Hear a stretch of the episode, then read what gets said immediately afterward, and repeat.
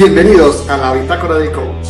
La Bitácora del Coach nace de la necesidad de compartir el conocimiento. El conocimiento adquirido a lo largo y ancho de nuestra experiencia en el mundo del calzado.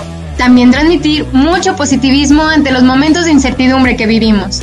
Y reactivar la energía en el gremio zapatero creativo que nos rodea. Así como de nuestros amigos, conocidos, colaboradores y todos y todas las que se sumen a esta iniciativa. Hola, soy Alex Mejía. Y yo, Rosa María. Y en este proyecto invitamos a expertos, amigos y grandes maestros que nos acompañen a recorrer este proceso de conocimiento creativo y productivo del maravilloso mundo del calzado y todo lo que nos rodea. Y esto es la bitácora del coach.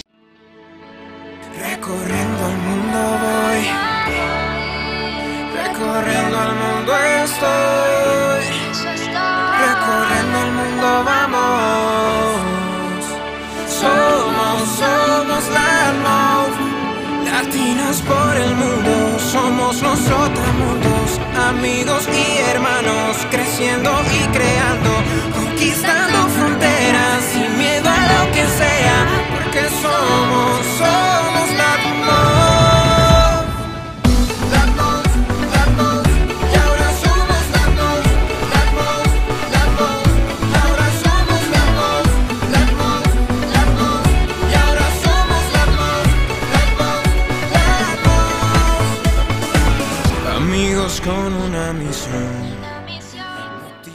Bienvenido Felipe, bienvenida, bienvenido Felipito, bienvenida Ana María, Ana María, perdón, María Rosa María. ¿Qué Es pasó que en cada red social tiene un nombre diferente y hoy para etiquetarla fue un caso.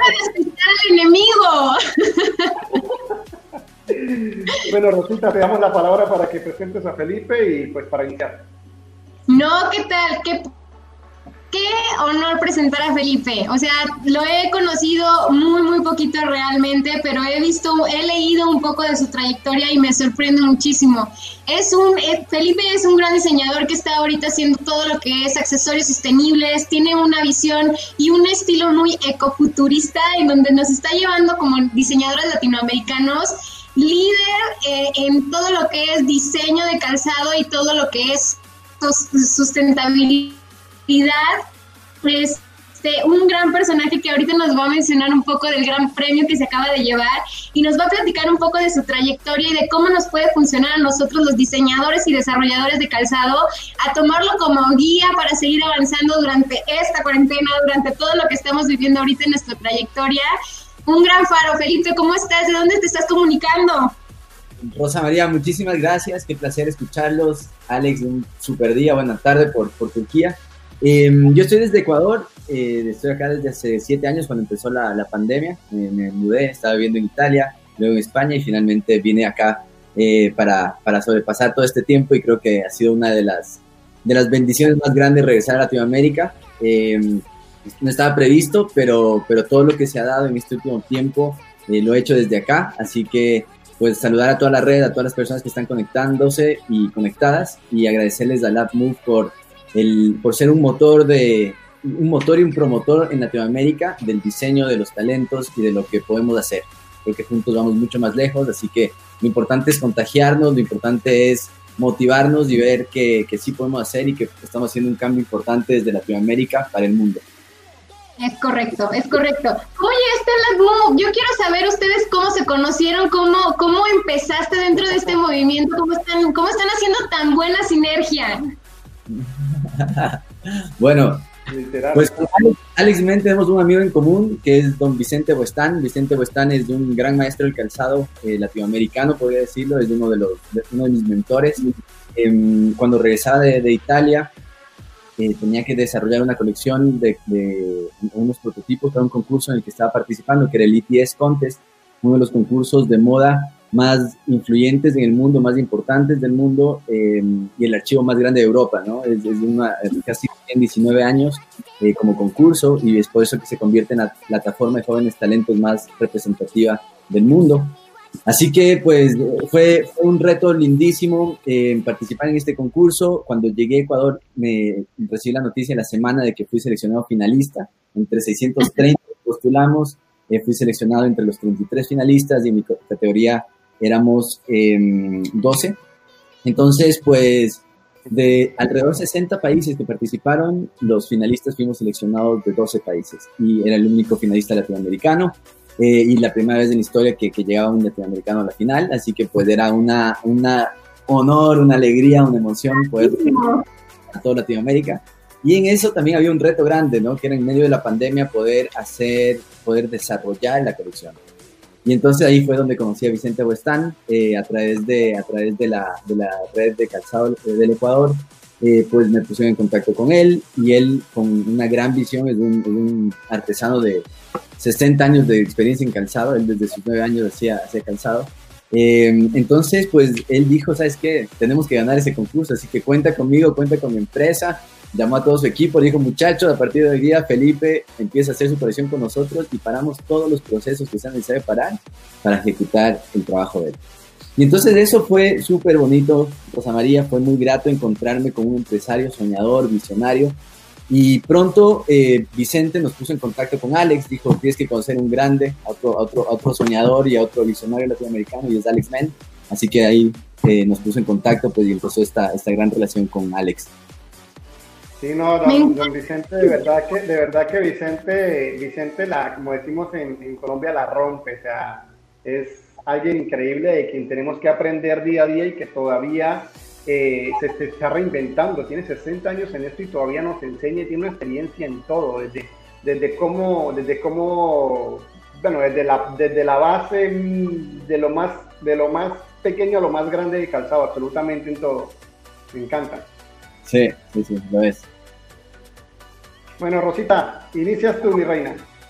Inicio, no, a mí me, me interesa mucho saber, este, Felipe, ¿Qué retos ahorita se han, se han encontrado? Un poquito más adelante vamos a hablar de este gran premio que te llevaste y todo, pero quiero saber ahorita qué retos encontraste. Nos comentas que tuviste que regresar a, Latinoamérica, a lo mejor no estaba previsto, pero a causa de lo que hemos vivido, vivido perdón, durante los últimos siete, casi ocho meses de, de, pandemia, regresar. No, no estaba previsto, pero sin embargo no te estás quedando detenido, no te estás quedando quieto, no te estás quedando en, es que la industria se está yendo para abajo, es que ya no hay nada que hacer. No, no, no, quiero que nos compartas eso, qué retos viviste, qué, qué estás proponiéndote a ti mismo para salir adelante, cuéntanos. Sí, es muy real lo que tú dices, Rosa. Creo que tiene que ver mucho con la, con la, con la visión que uno tiene de sí mismo y con hacia dónde uno quiere caminar. ¿no? Para mí la pandemia te digo, ha sido una, una, una bendición, ha sido una oportunidad y, y, en realidad creo que es una situación muy dura para muchas familias, para el planeta entero, lo que estamos viviendo, para la industria. Pero creo que es una bendición si es que entendemos que hay un propósito detrás de esto, porque nos permite reinventarnos, nos permite encontrarnos pronto con una mejor sociedad, con un mejor planeta, con, con industrias más responsables. En el momento en que, en que fuimos eh, forzados de estar en casa, creo que muchas personas vivieron un proceso de introspección potente que les ha permitido reinventarse, ¿no? pensar si estamos haciendo las cosas bien o mal. Y ese, ese nivel, ese elevarnos a un nuevo nivel de conciencia como planeta, eh, sin una situación como la que estamos viviendo actualmente, nunca lo hubiéramos hecho. Entonces creo que sí hay propósito detrás de la pandemia y si es que no entendemos el propósito detrás de la pandemia, pues simplemente no, te, no tiene sentido nada de lo que estamos viviendo. Eh, y entonces cuando regresé, para mí, eh, vine en el último vuelo que entró a Ecuador, el vuelo que, que, con el que venía yo a Ecuador tenía dos casos de COVID positivo eh, en medio de la, del aire, en medio del, cruzándonos del el Atlántico, nos, nos mencionan y dicen, ok, cuidado con los alimentos, tenemos dos casos positivos, así que va, vamos a tener un poquito más de precaución. Y en ese momento ver la gente en crisis, de entender qué vulnerables y qué sensibles somos, eh, me ha dado siempre una visión de cómo podemos aportar a que el resto de las personas estén más tranquilos y puedan tomarse las situaciones con mayor calma. Entonces, regresé a Ecuador, estuve dos semanas inmerso, de, de, aislado, ¿no? Por la cuarentena. Y mm, frente, a esta situación que estamos por vivir, creo que es importante también siempre tener la visión de qué es lo que va a pasar, no un tema de pesimismo, sino entender realmente el peso de las cosas. Y cuando yo salí de España me decían, oye, pero qué exagerado, ¿por qué te vas de Ecuador? O sea, si esto solamente es, un, virus que cayó y, dije, no, o sea, si yo me quedo encerrado hoy día, mañana ya no puedo viajar. O sea, y me quedo siete meses, un año, dos años, quién sabe cuánto tiempo. En Ecuador tengo. Bienvenido a, bienvenido a mi historia. yo fui al contrario. Yo estaba en América Latina, empezó todo esto, dije, no, yo voy para Italia, no quiero que me cancelen los contratos. Llego a Italia, me quedo en Italia y bueno, ya por eso iniciamos el tema de podcast, porque en Italia pues me agarra la pandemia estando trabajando allí, termino mis contratos a punto el último día el último día de que hubo transporte, antes de que fuera el encerrón, me escapo de Italia hacia Francia y me quedo, bueno, paso a Grecia, a Grecia y me quedo aquí en Estambul y ya llevo ocho meses acá, así como tú dices, literal, la historia, pero el otro mundo paralelo en esta no, esa, que salí, bueno, yo estaba, estaba desarrollando una beca para Adidas, en ese entonces tenía, tuve, gracias a Dios, eh, la oportunidad de, de, ganarme una beca de Fabricademy, eh, el auspiciante de esta beca de Adidas, y bueno, pues mi mentora me decía, Juanfe, si tú te vas, pierdes todo, ¿no? Y era como que pues, son seis meses de investigación y vas a, vas a perder todo lo que, lo que empezado. Pero yo creo que la vida es más importante y creo que el, el, todo tiene su tiempo, ¿no? Y en ese momento de una pandemia, mi visión era, ok, necesito estar en mi país, tengo mi gente, tengo mi familia, tengo... Hay muchas cosas más importantes que las, que, las obligaciones inmediatas, ¿no? Y en ese entonces dije, pues si es que me quedara aquí encerrado en un departamento en Europa, qué puede pasar y qué pasa si estoy en, en, Latinoamérica, en Quito, en Ecuador, eh, que tengo campo, tengo alimentos, tengo tierra, o sea, es distinto, ¿no? Entonces dije, me voy a Ecuador y vine, esa noche me acuerdo muchos amigos me llamaban, decían, Juanfe, acaban de cerrar Cataluña, o sea, ¿cómo sabías que iba a pasar esto? Nos acabamos de quedar cerrados, yo ya me quedé acá, ya no hay vuelos, ya no puedo viajar. Y en ese entonces llegué a Madrid, y Madrid, el aeropuerto de Madrid estaba vacío, imagínate, el aeropuerto de Barajas, vacío, las bandas de, de madera, de, de, maletas pasaban vacías, ¿no? Y era una escena surreal, realmente alucinante. McDonald's ese rato eran con, los, con los plásticos cerrando, McDonald's que nunca 24/7, nunca lo cierran. Y frente a eso entendía la gravedad de lo que estábamos empezando a vivir. Llegué a Ecuador, compré una impresora 3D, el último, porque el último día que llegué fue el día antes de, que cierren todo, antes del lockdown logré conseguir negociar una impresora ese momento, me fui a, casa y me encerré con una impresora con pocos materiales latinoamericanos que encontré para, para trabajar y pues estuve ahí, así empezó mi, mi, mi pandemia, así empezó mi, mi, cuarentena, digamos, y en esas dos semanas fue un tiempo de inmersión en el diseño y en investigación que me permitieron llegar a descubrir muchas cosas de lo que ahora es mi nueva colección. Ok, ok, perfecto, que es totalmente sustentable, ¿no? Me comentaba Alex algo muy, muy interesante que no lo había escuchado y quiero que, que nos develes sí. un poco, que estás haciendo... Lo de, lo de los... los ah, perdón, era... Lo de... ¿Era, ¿Era mía o tuya? que Alex y yo solo tenemos como una pizquita de lo que es, pero queremos, queremos que nos digas qué hiciste, qué es lo que incubaste, qué es lo que estás haciendo, la creación, todo. Claro, eh, mira, esta, esta colección que acabo de desarrollar ahora es, la, es, es una colección ecofuturista de sneakers eh, en la cual trabajo y fusiono la biología con la fabricación digital y el diseño eh, de calzado para llegar a una propuesta que nos permite entender cómo podemos co-crear con la naturaleza. Creo que el tema de sustentabilidad es importante, pero ahora entramos en un momento, no, no, es, no es, solamente necesario ser sostenible, sino es importante empezar a entender cómo puedo crear con la naturaleza, cómo podemos co-crear con la naturaleza, cómo podemos regenerarla, ¿sí? Porque ya la destrucción está, el daño está, entonces necesitamos regenerar. Y este diseño regenerativo es lo que propongo en la colección We Go Far, con el objetivo de poder llevar hacia las tecnologías de los materiales hacia un nuevo momento de, o un nuevo entendimiento de lo que es la moda. Y eh, a través de esta colección redefino el lujo, entendiendo que el lujo ya no es matar un cocodrilo, matar un animal exótico, no, el lujo es cómo utilizo de manera inteligente los recursos que ya existen en el planeta. Y entonces esta colección fusiona eh, principios de sustentabilidad como, como low to zero emissions, eh, trabajo con upcycling, trabajo con growing materials, tengo dos zapatos que son procesos de cristalización y, crecimiento de hongos. Eh, entonces, toda esta parte biológica, natural, creo que, que le da la, a la colección un carácter nuevo y, y, muy fresco y nos permite ver o avisorar lo que es el futuro de la, de la moda. ¿Esta colección que creaste es propia, Felipe, o es la que creaste? Porque hablabas un poco que tenías un internado con, con esta gran marca y ahora con, el, con la otra que vamos a pasar del premio, ¿es propia o la co-creaste con ellos? Fue una, fue una colección propia, eh, parte del proceso de investigación de fabricar cuando estuve estudiando en España Y em, yo creo que recopila, te lo cuento ya a nivel personal como diseñador, creo que es el resultado eh, y es la primera colección en la que defino mi identidad como diseñador. ¿sí? Porque traía 12 años de trayectoria como empresario, tenía mi estudio de diseño montado en Ecuador, veníamos desarrollando varios proyectos de impacto eh, nacional y, y, latinoamericano. Em, y entonces decidí viajar a, a, Europa, me especialicé en la Marangoni, en accesorios de lujo, y luego gané esta beca y viajé a, a España especializando en sustentabilidad y fabricación digital.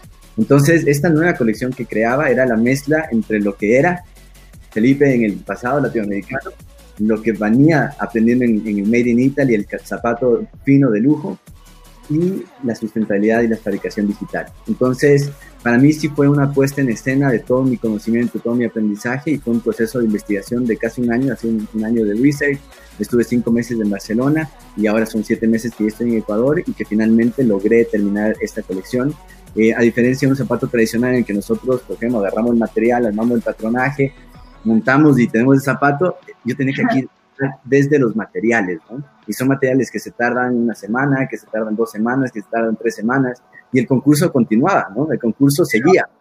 Entonces el reto fue cómo dentro de los cortos tiempos que teníamos dentro del concurso podía yo desarrollar una nueva generación de materiales y además desarrollar la colección de calzado, ¿no? Y es un tema de prueba de error. Tú sabes, el tema de, de research, de investigación, no es un tema que ya existe en material, sino era qué pasa con los cristales, qué pasa con los hongos. Encontré buenos aliados. Aquí en Ecuador encontré un, gran partner que se llama Michael Maker eh, y es una empresa que trabaja en la exploración de hongos y, todo esto era nuevo, ¿no? Para mí era nuevo, pero a la vez era el reto que tenía como diseñador de poder plasmar en, una colección estos aprendizajes. Y entonces eh, la colección partió con la referencia de Adidas como, como sponsor, Adidas Maker Lab, que era el, el sponsor, entonces muchas de las siluetas y de las de las normas que trabajaba estaban basadas en las colecciones de, Adidas, como, como el como el G eh, como el, el Stan Smith, sí, trabajaba con algunas filetas de Adidas, pero luego em, lo, evolucioné ya a una, a una colección personal, ¿no? a, una, una colección como, la, primera colección de Felipe Fiallo y es la que, la que postulé en el, en el concurso y la que ahora ha dado a luz. Alex, si tú no preguntas... Me parece genial.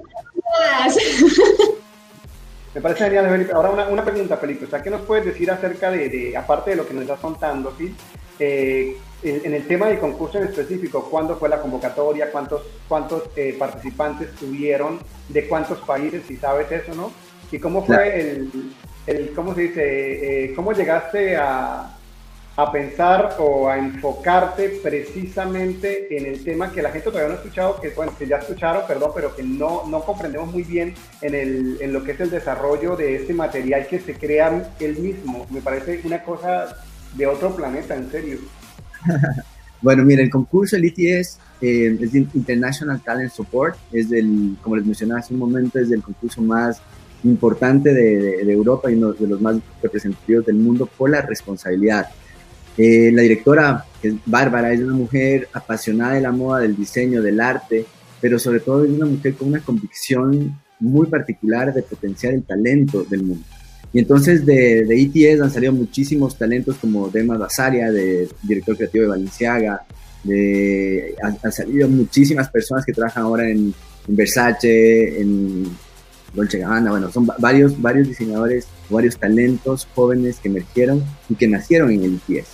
Entonces DTS em, se lo desarrolla en Trieste, es la zona de frontera con Austria, eh, es una ciudad de costa preciosa, con una arquitectura extraordinaria, y todo el, toda esta majestuosidad de la ciudad, te digo, se refleja en la majestuosidad del concurso, ¿no? Es un concurso en el que desde el día uno que nos contactaron hasta ahora, te digo, siete meses después, recibimos mails de ellos todos los días, una responsabilidad impresionante, un nivel de exigencia, cada día tenemos que entregar fotografías, cada día tenemos que mandar videos, cada día tenemos que mandar eh, información, escritos, ¿no? Y entonces entiendes por qué es tan, por qué es tan importante este, este concurso y por qué efectivamente se convierte en una plataforma em, destacada a nivel mundial. Dentro del jurado, por ejemplo, está, está Sara, eh, Sara um, Maino, que es la directora de Vogue Talent, em, está el grupo OTV, que es el grupo de Margella, Marnie, Victor and Rolf, eh, está INI Café, está Swatch, está Ferragamo,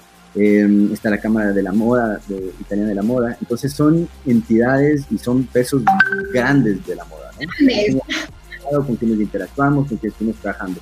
Entonces el primer proceso de selección eh, fueron 633 diseñadores de todo el mundo, eh, de alrededor de 60 países, quienes postularon. Eh, esto fue en el mes de marzo. a pesar de la pandemia, Bárbara, este año, particularmente este año, el, concepto del concurso se llamaba Here We Belong.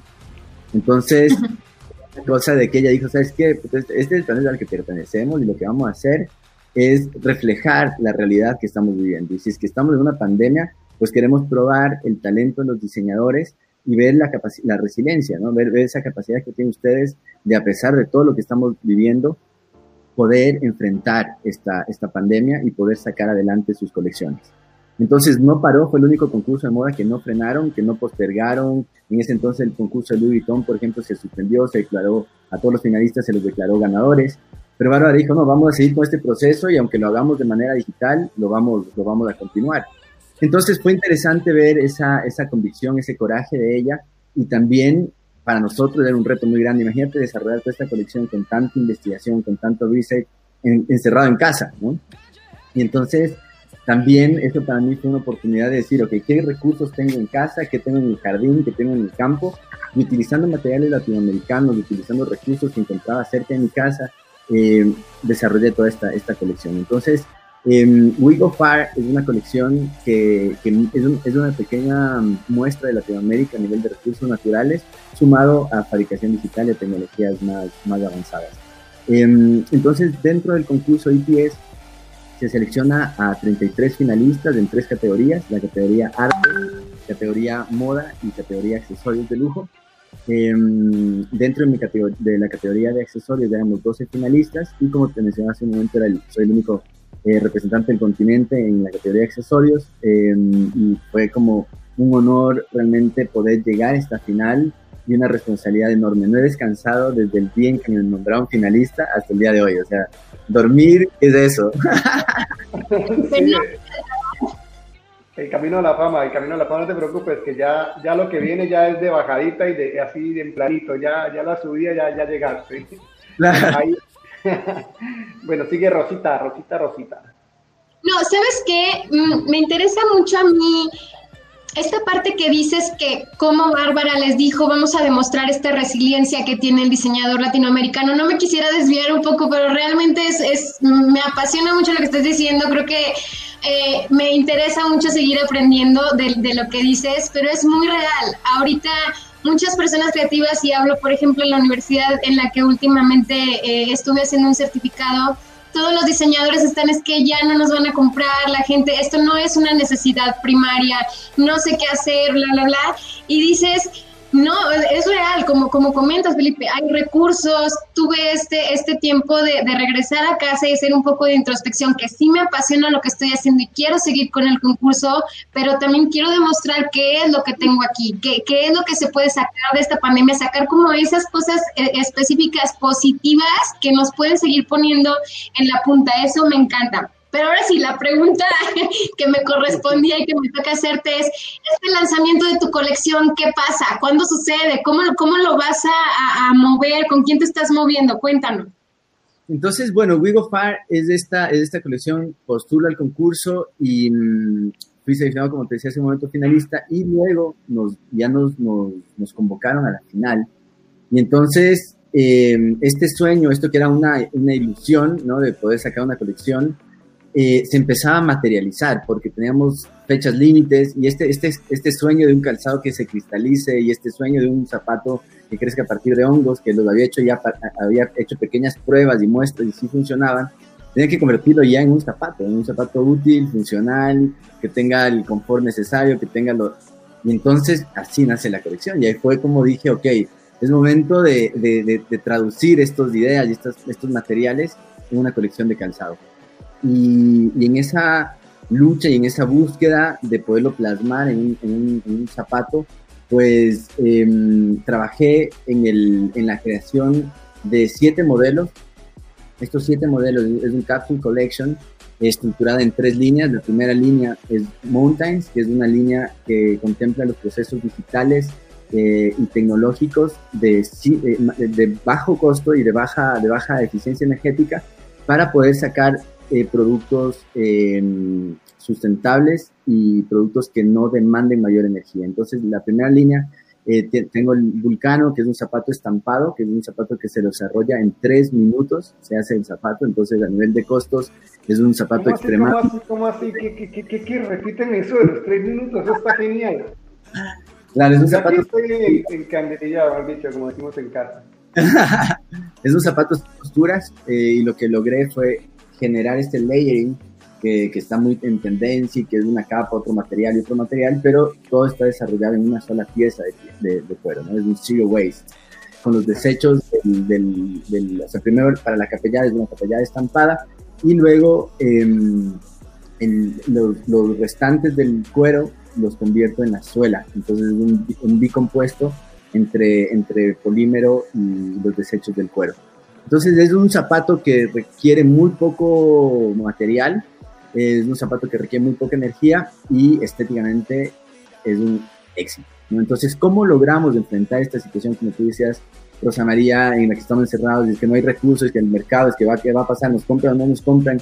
Creo que nosotros como diseñadores siempre debemos ir por delante de las circunstancias. Las circunstancias son retos que se nos plantean, pero el diseñador debe tener la capacidad de resolver esos problemas a través de, la disciplina, ¿no? O sea, finalmente nosotros no somos eh, únicamente esteticistas, sino nosotros somos desarrolladores y diseñadores de calzado. Y como diseñadores debemos entender cómo utilizo los recursos y las limitaciones para poder desarrollar algo que funcione.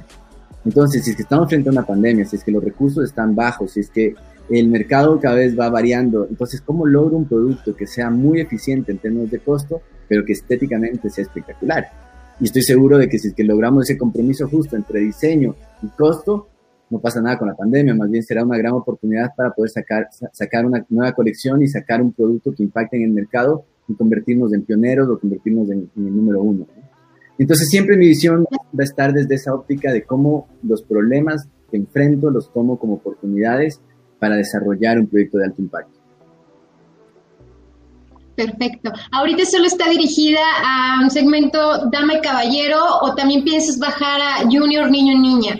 Sí, actualmente la colección es, es de, de, adolescentes, digamos, está entre los 18 y 45 años, fue, fue proyectada. Sin embargo, es un zapato em, que se lo puede. Tenemos dos, dos, o sea, dentro de la línea que te comentaba hace un momento del, de, de de las tres líneas que tengo, la una que es Zero Waste y Low to Zero, la segunda que es la de los zapatos de Growing Materials y zapatos biodegradables, eh, es una línea mucho más de exploración y experimentación enfocada en celebridades. Son, son productos que tú vas a tener un zapato, lo que me interesa ahora es crear awareness en la, en la comunidad, empezar a crear noticia, empezar a posicionar nuevos conceptos en, en el pensamiento que antes ni siquiera existían un consumidor de pensar que tu zapato lo puedes recargar en el mar, ¿no? Una vez que se te caen los cristales, pues este zapato lo puedes recargar en el océano a través de las sales minerales y vuelve, vuelve a cristalizarse.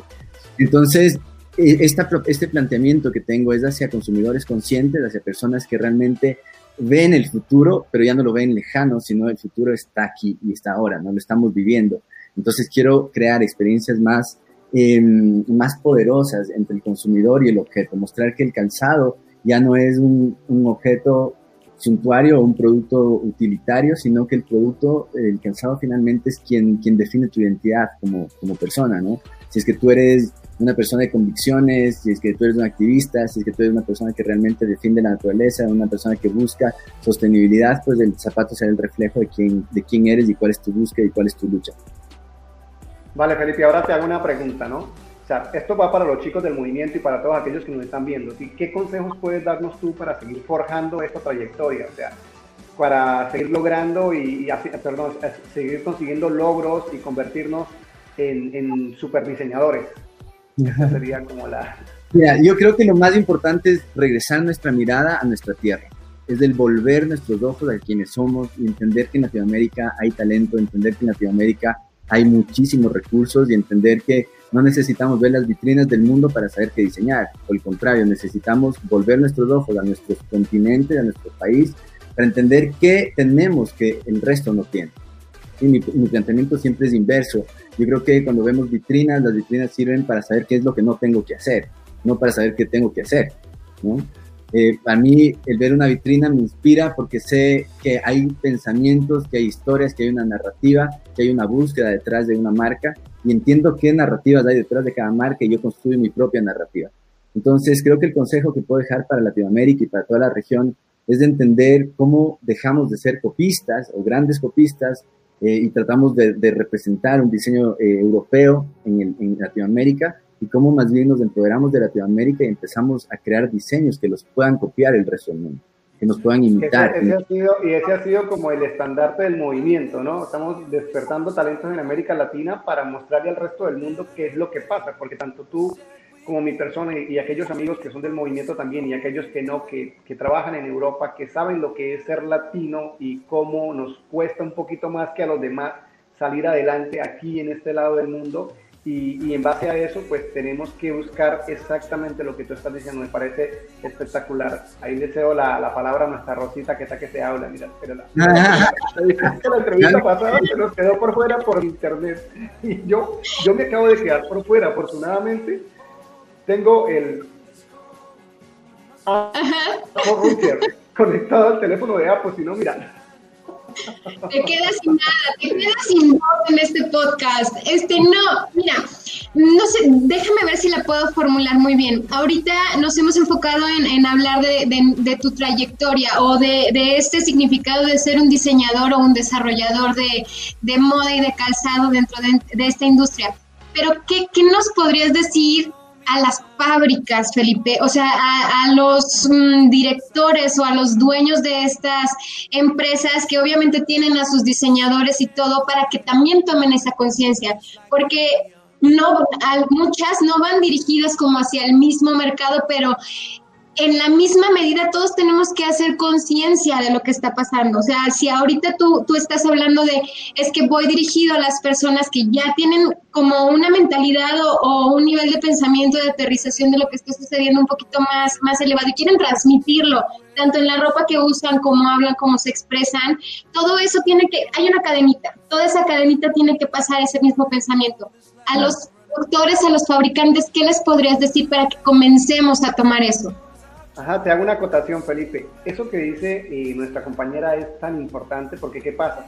Todos tenemos como también esa parte, esa conciencia ecológica y uno quisiera hacer todo ecológico, pero llega a las fábricas y se encuentra con la dura realidad de que necesitamos que sea comercial, que sea rápido y, que, y que sea súper económico. Entonces, el ser ecológicos a veces es, el, es, un, es un valor agregado, entonces la pregunta claro. está espectacular. Claro que sí, eh, y, y, es importante sobre todo entender en la magnitud de la, de, la, de la, industria, porque estamos hablando de una industria altamente representativa en muchos países, ¿no? donde, donde hay miles de familias que de, dependen de esta actividad.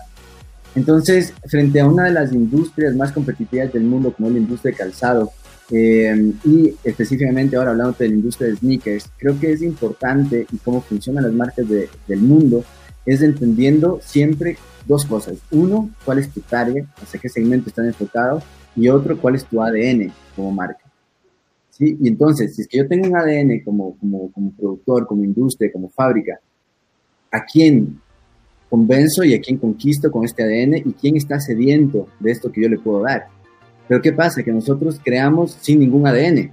Entonces esto no existe y, y simplemente creamos productos de, de, de, acuerdo a lo que vamos viendo. Un poquito es, es, es, es, muy empírica la manera en la que nos aproximamos al diseño y vamos tomando modelos y vamos sacando un poquito de ideas y vamos acá, pero no hay un planteamiento de base, no hay un planteamiento desde, desde la identidad de la marca, desde quién soy. Y te pongo un ejemplo muy sencillo, te pongo un ejemplo de Beja, que es una marca de sneakers. Eh, Me encanta me encanta. De verdad que para los fanáticos de, para los fanáticos de la parte ecológica sabemos que Veja es líder a nivel planeta en temas de... Es líder, se convierte en líder en, en 10 años, ¿no? En, en, en 10 años es, es, un tiempo muy corto para convertirse en un gran líder. ¿Y por qué? Porque finalmente tiene un valor diferenciador. Entonces, ¿cuál es el consejo que doy a todas las industrias? Es que encontremos cuál es mi valor diferenciador. O sea, ¿qué hago yo? Y lo, la diferencia que tengo ahora con, con, con Industrias Bostán en el Ecuador fue justamente eso de entender cuál es nuestro ADN, ¿no? Y lo que asesoro yo a la empresa es decirles, mira, si nosotros tenemos todo esto y hemos hecho todo esto, pero en, en esto somos los ¿no? Y entonces una vez que tú detectas en qué eres bueno y cuál es el propósito que tú tienes como empresa, entonces toda la línea de producción, todo el personal, todo el equipo, se empieza a ver un cambio empresarial, un cambio socioempresarial, no solamente en el objeto, sino en el sujeto, en entender que todos tenemos una nueva convicción, que todos tenemos una nueva visión y todos empezamos a, a remar hacia el mismo lugar. Y ese lugar es convertirnos en una marca que tenga una identidad propia y que tenga un mercado específico. Entonces, en la medida de que el empresario, en la medida que el industrial logre detectar y construir su ADN, tendrá mayor posibilidades de llegar a un consumidor directo. ¿Por qué? Porque ahora tenemos mercado para todos. O sea, hay mercado para todos. El problema es cuando no tenemos claridad de quién soy yo y a qué mercado voy a llegar. Entonces, tiene que ver con términos de identidad. Y lo otro, el otro, el siguiente consejo que puedo, que puedo dejar es, por un lado, entender el ADN a nivel estético, funcional, pero también entender cuáles son los valores de la empresa. Entonces, si tú te quieres posicionar, entendiendo que los zapatos ya fueron creados, entendiendo que hay miles de millones de modelos de zapatos diseñados, ¿tú crees que con un nuevo diseño puedes conquistar un nuevo mercado? No, el diseño no, no, no conquista, el diseño ya no, no es lo que necesita. Cuando a mí me contrata una empresa como diseñador yo les digo, ok, yo puedo diseñar montón de cosas, pero sé que tu empresa no va a cambiar si es que yo te diseño un nuevo producto. Lo que sí va a cambiar es si, es que yo cambio el pensamiento de tu fábrica, cambio el pensamiento de tu empresa, de tu colección, de tu línea, y podemos entender quiénes somos ahora frente al mercado y cómo vamos a llegar a un segmento específico del mercado. Entonces, lo importante es poder eh, crear o definirnos o autodefinirnos cuáles son los valores como empresa, como marca, por los cuales voy a pelear y por los cuales voy a luchar. Entonces, finalmente, tú creas una comunidad de fans, tú, creas una comunidad de, de, personas que desean tener tu producto. No por el objeto como tal, sino por el concepto que está detrás de esa marca, por los valores que este producto me permite. La generación, estamos frente a la generación más consciente del planeta, ¿no? O sea, que es, una generación en la que los niños ya nacen con convicciones distintas, con sueños distintos, con motivaciones distintas. Tú hablas con un chico de 10 años y se te conoce todas las últimas colecciones de cada una de las marcas, quién lo diseñó, cómo fue la colaboración. O sea, yo me quedo impresionado. Yo les escucho y digo, me dice, oye, oye. Tendrás una ventaja porque eres, eres millennial, ¿no? Claro, claro que sí. Yo soy de generación X, yo soy el abuelito aquí en este equipo. Espíritu de joven, está muy bien. No, y, hablaba ayer, anteayer hablaba con unos sobrinos y me decían, tío, no, es que me va a hacer esto y es que, es que yo quiero, mire, ¿viste la última colaboración de él con él? Y es así como que, qué increíble. Muy rápido. Y entonces nosotros seguimos pensando en diseño. Estamos súper retrasados y seguimos pensando en diseño. Tenemos que pensar en qué es lo que la nueva generación busca, qué es lo que la nueva generación necesita y cómo nosotros, más que diseñadores, nos convertimos en, yo te podría decir, en catalizadores de diseño. ¿Por qué? Porque el, diseño es una vertiente, ¿no? Y es algo que tenemos que catalizar, pero hay un montón de otros elementos en juego. Y cuando nosotros catalizamos, mientras más elementos podemos catalizar, pues lo que, lo que queda, que es la colección, el diseño o el concepto de la colección, es algo mucho más de, mayor impacto porque ya no estamos hablando de líneas y de, estética, sino estamos hablando de un, de un, sentido, de un contenido, de una narrativa hacia una comunidad, hacia un mercado.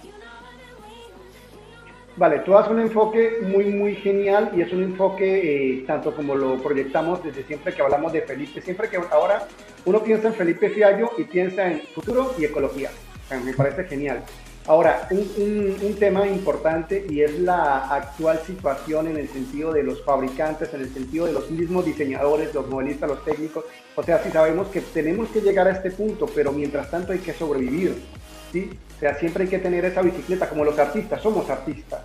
Somos artistas como los músicos, el músico es músico, pero hasta que no le pegue la primera canción, tiene que empezar a ver cómo, cómo se gana la vida. Entonces, eh, ¿qué consejo le damos a todos estos chicos de aquí a que logren esa, esa proyección tan buena? Y por otro lado, también quería que eh, tener el enfoque tuyo, o eh, que me parece a mí, que siempre, siempre hemos visto que, que como lo dijo, como lo dijo el Cristo, dijo que nadie es profeta en su tierra, ¿verdad? Y nosotros cuando salimos de nuestro país, de nuestra zona de confort, de nuestro idioma de confort y todo, eh, llegamos y logramos muchas más cosas. Entonces tenemos que dejar ese miedo que tienen los latinos a viajar, a estar pelados fuera de Colombia, a verse porque igual donde sea que estés, te vas a tener que esforzar y la vida va a continuar. Y cuando menos se da cuenta uno, ya tiene 50, 60 años y no lo hizo. ¿Por qué? Porque tenía miedo. Entonces yo quiero que me le des un impulso a estos chicos para que no les dé miedo agarrar la maleta, la mochila y arranque. Qué, qué bonito lo que topas, Alex. Yo creo que es un punto fundamental Em, el, poder reconocernos como seres humanos llenos de talento. el, punto de partida es entender quién soy, porque una vez que tú sabes quién soy, quién eres o, de qué eres capaz, es el momento en que tú puedes enfrentar retos muy grandes. Yo te digo, hace dos años yo estaba en otra industria, yo soy diseñador industrial de formación, eh, trabajé durante 12 años eh, liderando una empresa de diseño de productos, de diseño de interiores y de arquitectura He desarrollado proyectos emblemáticos para el país. Yo soy el diseñador del tren crucero de lujo del Ecuador. El tren crucero es un tren que conecta los Andes con el Océano Pacífico. En esa experiencia tuve la oportunidad de trabajar con alrededor de 600 em, familias de artesanos de distintas partes del Ecuador, golpeando puerta a puerta, buscando talentos, encontrando que había potencial en ellos, proyectando ese potencial, capacitándolos, formándolos. Y finalmente el resultado de todo eso fue diseñar un tren que se convirtiera en la galería del Ecuador. ¿Y por qué eso? Porque simplemente ese fue mi sueño. Mi sueño fue realmente posicionar al Ecuador en el mundo como un país de diseño. Y Galo, que es mi hermano, Galo él, es mercadólogo y él se encarga de toda la parte en Reino, que es mi, empresa de, diseño aquí en Ecuador. Galo se encargó siempre desde, desde, mm, desde esta parte estratégica y, mercadóloga de cómo crear eh, un producto atractivo para el mercado. Entonces, cuando tuvimos este reto, el presidente de la República nos llamó y nos dijo, oigan, eh, queremos que, que, ustedes diseñen el tren, ¿no? Quiero que tú diseñes el tren, veo que trabajas temas de identidad, me han presentado ahorita FEBE, Ferrocarril de Vía Estrecha, una propuesta, pero ese tren no es ecuatoriano. Eh, hubo otra empresa que licitó, diseñaba un tren que no tenía nada que ver con el Ecuador, pero vemos que en las propuestas que ustedes desarrollan como, como reino, siempre contemplan un carácter y una identidad latinoamericana y ecuatoriana muy fuerte, y quisiera que el tren sea un reflejo del Ecuador. Entonces fue muy bonito el reto, yo lo tomé como diseñador, pero Galo lo tomó como mercadólogo y Galo dijo, ok, les dijo, asumimos el reto y vamos a posicionar el tren entre los 10 mejores trenes del mundo. ¿Y cómo lo vamos a hacer? Vamos a hacer un recorrido a través del Ecuador, vamos a caracterizar artesanos, vamos a sacar los talentos, vamos a sacar todo lo que, lo que tenemos como Latinoamérica y eso lo vamos a plasmar.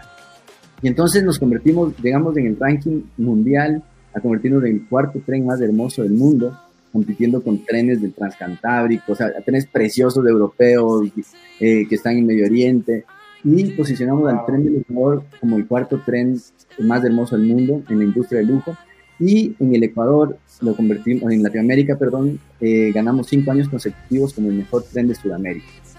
Y entonces, ¿qué está detrás de eso? Detrás de eso simplemente está la visión y la convicción de entender que nosotros nos diferenciamos y somos buenos por lo que somos, por lo que tenemos, no por lo que no somos ni por lo que no tenemos.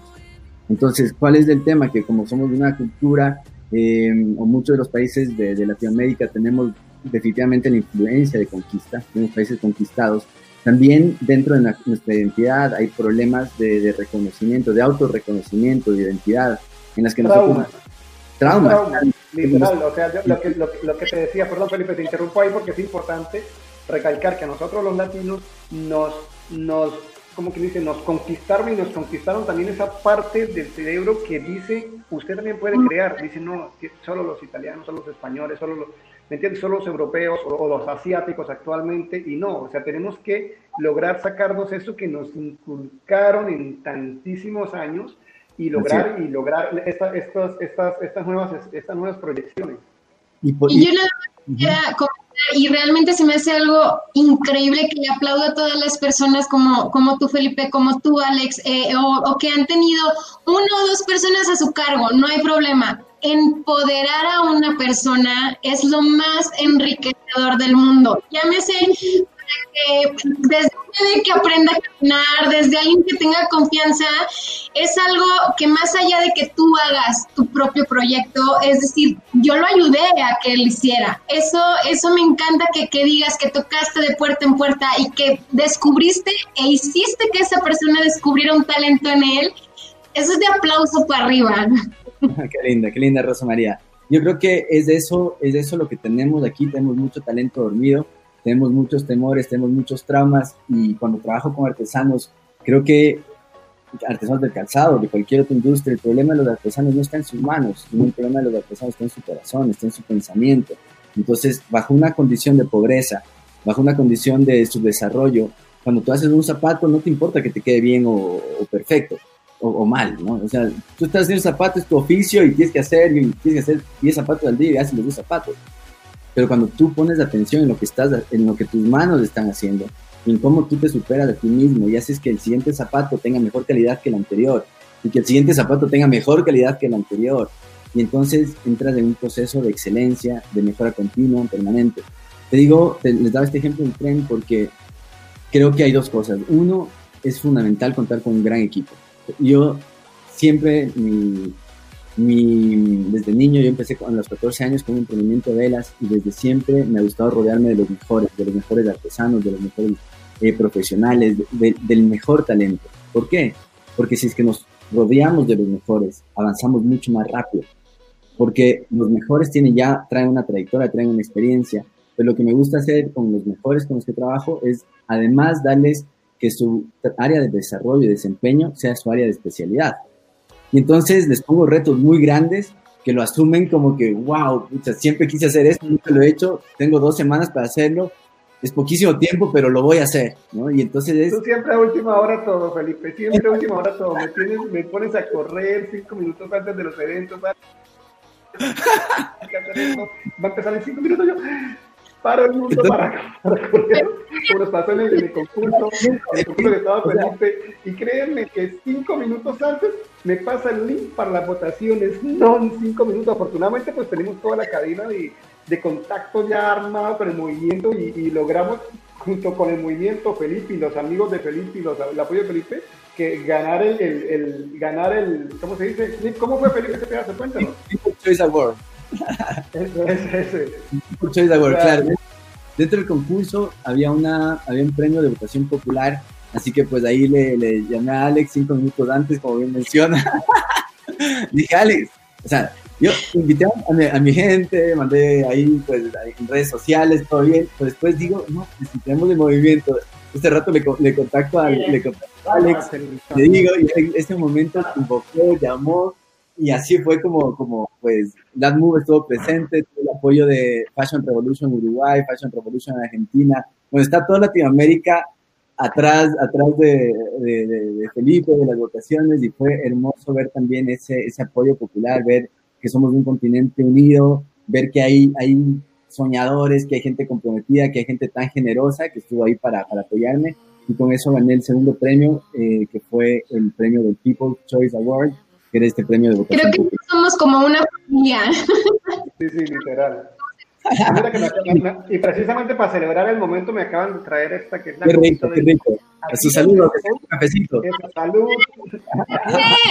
me estoy muriendo de frío. Ah, también estabas, pero ¿qué, qué es eso? ¿Cerveza?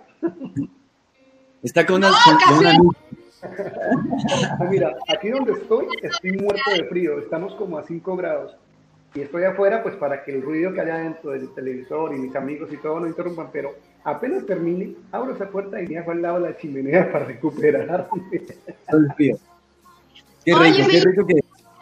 ¿Qué fue ese? ¿Qué ganaste? O sea, ya, vimos lo que pasaste para entrar, eh, todo lo que has este, tenido que trabajar durante todos estos siete meses. Cuéntanos qué viene, qué, qué es el premio, qué te toca hacer y qué viene después del premio. Esa es la parte interesante. Entonces, bueno, del, premio, te digo, el, habían varios premios en la categoría moda, habían alrededor de ocho premios, tenemos dos premios en la categoría accesorios de lujo y teníamos eh, dos premios en arte. Y dentro de estos premios, uno de los premios es el premio Fundación Ferragamo, que eh, premian ellos al diseño, o sea, al diseño de calzado, por supuesto, sostenibilidad, confort, y este año, pues, gracias a la bendición de Dios, eh, fui el ganador de, del ETS eh, Fundación Ferragamo Award y me convertí en el, diseñador, pues, electo por Estefanía Ricci, que fue quien, quien dirigía la, votación. Y bueno, para mí un honor hermoso, enorme. Eh, fue alucinante el momento en que recibí la noticia de ser el ganador. Era un sueño hecho realidad después de muchos años de esfuerzo, de trabajo. Eh, el poder ir a trabajar junto a Ferragamo. Eh, el premio es, es hacer un, un, internship con ellos durante seis meses, eh, pasar al departamento creativo de Ferragamo. Eh, aprender del mejor diseñador de calzado del mundo es una cosa alucinante. ¿Tú sabes, tú sabes de la historia, las mujeres no saben qué agradecerle a Ferragamo y es que Ferragamo fue el que creó los tacones. O sea, el concepto del tacón no existía hasta que Ferragamo lo creó. Imagínate una vida, un mundo sin tacones. O sea, tendrías que estar en plataforma, tú, Rosita, que mides cuánto, 1.40. Todavía no nacía, creo, entonces por ahí andaba. No, no, no, pero estoy quedando corto, Felipe. Yo aquí tengo el por qué fuiste galardonado. Dice, ¿cómo llegaste a este concepto de ser sostenible, cómodo y futurista y fuiste galardonado por eso. O sea, a mí de verdad me dejas muy sorprendida. Quiero saber qué sigue después para ti como profesional, como, como persona, ¿qué dices después de este? Este quiero que sea mi siguiente reto. O sea, si ya puse la hora aquí, ya he ganado para, para ciertas marcas, ya voy para Ferragamo. Ahora, ¿qué sigue para Felipe? El siguiente paso para mí es de impactar en la industria de, del calzado definitivamente a nivel global, a nivel mundial creo que es importante no solamente cambiar los, las, la, las líneas y las estéticas, sino cambiar la forma en la que estamos haciendo. Entonces, después de esta, mi, mi, primer, lo primero que sigue ahora es trabajar con Ferragamo. Estoy seguro que será una experiencia extraordinaria de aprendizaje. Eh, con, como mencioné hace un momento, con uno de las, y, y, lo dice Alex, uno de los diseñadores más importantes del mundo, más, más innovadores él, él, algo que hizo él también fue, bueno, él dice, diseñaba para Hollywood, él fue el que creó el concepto del Made in Italy. Cuando había eh, toda una industria de moda detrás de Francia y el, el haute couture solamente se lo medía en Francia, o sea, tú tienes que vivir en Francia o estar en París para que puedas ser considerada una tienda de alta moda. Y entonces el loco dijo, bueno, pues si es que la, la moda está en Francia, nosotros, Italia, nos vamos a convertir en los mejores diseñadores de calzado de accesorios y, y de, del pero, ¿no? O sea, ser, ser los líderes. Felipe, ahí tú serías, ahí tú vienes siendo el Ferragamo ecuatoriano y vas a colocar el Madrid Ecuador. Ah, exactamente, exactamente. Made in Latinoamérica vamos a hacer. Vamos a hacer Made el... in Latinoamérica. Salud por eso. decir, crear tu zapato, vete a la playa, mételo al mar y listo, te relajas y tienes tu zapato nuevo. ¿Qué tal? Lo recargas, así. Y entonces sí, creo que mi, mi sueño ahora es poder eh, tomar a esta nueva generación de consumidores conscientes y llevarles a un nuevo nivel, llevarlos a, a, a niveles de experiencias altas, a nivel de tecnología, niveles de experiencias altas, a nivel de, de materialidad, de texturas, de, de, performance, de confort, y que el calzado se convierta en, en, el, en la identidad del ser humano, ¿no? que tengas realmente un elemento que te, re, que te identifique, que tengas un elemento... Que, que, que, que, se haga real el dicho de dime qué, qué, qué calzas y te diré... Exactamente. Dime cómo son tus zapatos y te diré quién eres. Entonces, ¿Qué marca claro. son tus zapatos y te diré quién eres? Si son, si son Felipe Fiallo, pues sabemos que somos eh, ecológicos y conscientes.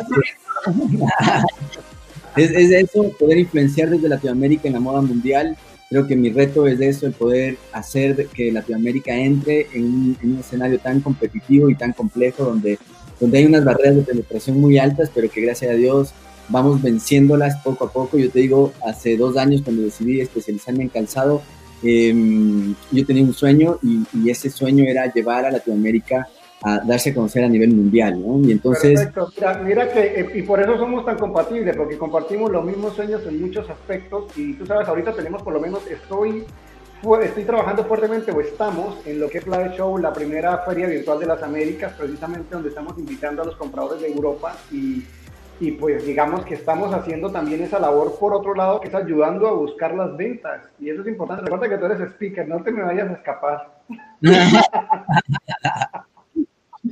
Claro, claro, es, importante, yo creo que el movimiento LatMove tiene esa, fortaleza, Alex, y con, con, tu gran visión, con tu gran eh, generosidad y deseo de, integrar a la región, creo que es un gran paso logrado.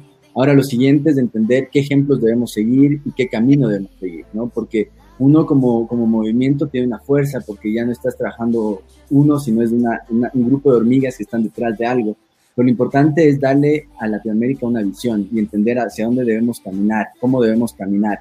Y entonces deja que una empresa francesa elabora sus productos en Brasil. ¿Por qué en Brasil? ¿No? Es porque en Brasil y en Latinoamérica tenemos recursos que no lo tiene el resto del mundo. Entonces nosotros en lugar de estar viendo hacia afuera, tenemos que ver hacia adentro. Y cuando hablamos de sostenibilidad, cuando hablamos de, de, ecología, hablamos de venir de uno de los continentes más ricos del mundo, uno de los continentes con un ecosistema extraordinario. Nosotros, yo en el caso de Ecuador, venir de la latitud cero, tenemos alrededor de 22 pisos climáticos, tenemos un ecosistema único, tenemos materiales, recursos. Entonces, ¿por qué ver afuera si es que lo primero que debo ver es acá adentro? ¿Qué, es todo esto que tengo y hacia dónde lo puedo llevar? Entonces creo que el, el, en, términos de, futuro y hacia dónde, hacia dónde va Felipe Fiallo, Felipe Fiallo em, definitivamente tiene una convicción de posicionar a Latinoamérica en el mundo.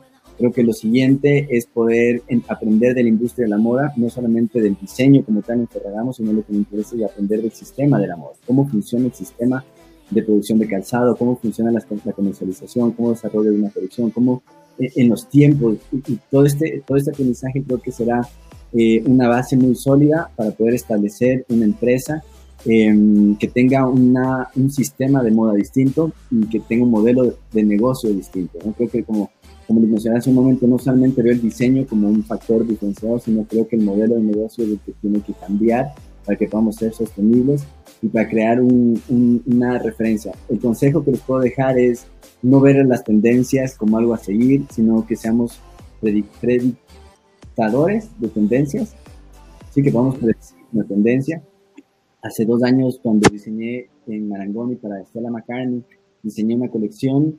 En ese entonces, al equipo, al, departamento creativo de ella, a, algunos les parecía muy osado. Me decían, oye, Felipe, pero tú dices mandarnos una suela todo de madera para, para una bota, quizás muy pesado, quizás de esto. Eh, y, yo contrastaba con, con, con, otra, con una suela externa. Y para Stella McCartney, que era eh, que es una diseñadora extraordinaria, que tiene un concepto de ecología súper grande, súper bueno, eh, pero es muy minimalista, era un poquito demasiado para ella. Y ahora vemos que la acaban de producir esta, este, esta colección y es la colección invierno que acaba de lanzar 2020 y ahí está la bota que, que pude aportar, que pude diseñar para ella. Y entonces finalmente me doy cuenta que, que, el poder jugártela, el poder de predecir una tendencia, el poder adelantarte a las cosas, funciona y que no siempre las personas van a estar listas para lo que tú, tú vas a ofrecer, pero, pero tienes que tener esa claridad y esa convicción de hacerlo sin temor. Lo que decía hace un momento, Alex, cómo, cómo recomendar que las personas pierdan el temor, deben perder el temor Latinoamérica, de, de, pensar que debemos copiar a Italia. Te digo, soy diseñador ecuatoriano, eh, estoy en Marangoni, y acabo de ganar el concurso Ferragamo, acabo de llegar a la final representando a todas las escuelas de moda italiana, pero al no haber ningún finalista italiano en, este concurso, varios medios como la revista Vogue, como Fashion Network me mencionaron a Felipe Fiallo como el diseñador latinoamericano que representa a las escuelas de Italia, porque yo estudié en Italia. ¿Y, cómo representa Italia? ¿Entiendes? O sea, fue una bendición tan grande. Y hace dos años cuando puse en manos de Dios y les dije, padre, o sea, yo, yo después de todo este tiempo, todo este proyecto de estos 12 años, creo que he aprendido mucho y ahora quiero llevar a Latinoamérica a un nuevo nivel. Em, creo que es importante también em, dejarse guiar, ¿no? Y a, nivel espiritual, te puedo decir que, que, hay, mucha, hay mucha fortaleza cuando tú crees en algo, cuando tú sueñas en algo y, y, y trabajas incansablemente con ese objetivo, pero con una visión positiva y con una visión de que, de que las cosas sucedan no para tu beneficio personal, sino para el beneficio de los demás. Eh, y así es como en dos años he logrado posicionarme como, como, un diseñador latinoamericano en la industria del calzado, haber ganado ahora este reconocimiento eh, de, de, Fundación Ferragamo, que es un, honor poder trabajar con ellos. Y mm, ahora, el día de mañana, el día de hoy, perdón, se inaugura la feria eh, en, la, en la el Fashion Week Brasil. Y, ¿Cuántas horas? ¿Tres horas? En tres horas. se inaugura el Fashion Week Brasil y me contactó Pia Rey. Pia Rey es la directora de, bueno, es, una de las, de las voceras de Vogue Talent en Latinoamérica y me contactó Pia y me dijo, Felipe, mira, me encanta lo que estás haciendo. Brasil es un mercado generalmente bastante cerrado a los propios diseñadores brasileños, pero la visión que tenemos este año es crear un evento que integre Latinoamérica y quiero que estés representando a los diseñadores de Latinoamérica, que estés dentro de este grupo y poder entrar en estos espacios en un tiempo tan corto eh, te digo, tiene mucho de esfuerzo, pero también tiene mucho de, bendición. creo plenamente en que, en, que el favor de, Dios me permitió entrar en este escenario de una manera muy, muy, eh, muy sólida, muy fuerte, y que creo que como Latinoamérica podemos hacer mucha fuerza en el momento en que sumamos nuestra fe, nuestro, nuestra, nuestra capacidad de creer y de creernos y de creernos en que somos capaces. Y, sumando e, eso, pues toda Latinoamérica podrá conquistar mucho espacio. Yo, yo quizás ahora conquisto ese espacio, represento a Latinoamérica, pero mi objetivo es animarlos a que todos los diseñadores latinoamericanos sepan que tenemos talento en nuestra región, que tenemos recursos extraordinarios de acá, eh, con los que debemos trabajar, con los que podemos trabajar, y que es importante empezar a construir nuestro propio discurso, nuestra propia narrativa, que empecemos a crear nuestra identidad y que no tengan miedo de expresarse, que no tengan miedo de soñar, que no tengan miedo de plantear cómo es el futuro de la moda, porque es la única manera en la que realmente podremos influenciar en el, planeta. Vale, Felipe, espectacular. Mira, me, hacen tres comentarios aquí en el muro de, del, del canal de YouTube y uno es que ya quieren saber cuánto valen un par de zapatos tuyos, que ya los quieren. Segundo, te mandan a decir que felicitaciones de tratarte por llevar toda la bandera, no solo de las sino de América Latina completa. ¿sí? Y bueno, te están saludando de muchísimos países. De parte de nosotros, eh, muchísimas gracias Felipe. Ya estamos a la hora en punto, vamos a pasarnos un minuto, eh, únicamente para que nos digas tus redes sociales, después de decir que no se les olvide a los que nos están viendo que darle suscribirse y darle campanita para que no se pierdan el próximo, el próximo programa y vamos a escucharlo en las redes sociales de Felipe. Claro que sí, me pueden encontrar como Felipe Fiallo en Instagram, eh, es la red que más manejo, Instagram, también pueden entrar a mi página web. Grupos para que lo sigan. Sí, perfecto. Creo que ya Felicito se nos quedó precisamente sin señal. Afortunadamente alcanzó a despedirse. Bueno, muchísimas gracias a todos por acompañarnos en este minuto y 26 segundos de más después de la hora que nos habíamos comprometido. Un abrazote, muchísimas gracias Rosita y vamos a ver si, si para, la, para, la, para la próxima, Dios quiera, se nos mejoren las condiciones de señal de, porque cuando no es Rosita soy yo, así que vamos por turnos. Ya sabemos que la próxima... Bueno, esperemos que la siguiente estar muy bien acoplados. Muchas gracias a todos por, por seguirnos alentando a hacer esto. Es un es un placer empezar así los fines de semana eh, de su compañía. Entonces, síganos por favor y síganos motivando. Y aquí seguiremos también por ustedes dentro de los grupos que maneja Alex. Nos estamos despidiendo porque te quedaste sin señal. Entonces, nos despedimos. Muchas gracias, Felipe. Gracias, Rosita. Nos estamos viendo. Bye. Placer. Estén muy bien. Oye, tratemos de hacer una buena cara. Imagínate que ya miré en Facebook y salimos otra vez con la cara haciendo mueca, Rosita, así como. Eh, eh. Es que las muecas ¿Qué puntos? No hay forma de controlarlo. YouTube selecciona el punto que se le da la regaladísima y lo pone. Y, salimos ahí. Eh, no te creo. Oso, este va a ser el bueno. Tengo que averiguar en qué segundo es el que hace para nosotros estar así. Perfecto. Nos estamos viendo. Bye. Rosa María, un placer conocerte. Igualmente. A México. Y que Alex, todo lo mejor, que la pasen bien y rico compartir este espacio. Listo, Felipe. Ya te acompaño en el evento que sigue, oye, en, la feria para tu sí, Un abrazo. Si pueden conectarse al Fashion Show, ser espectacular. Dale, Ahora no, gracias. No. Chao, chao, Rosita, besos.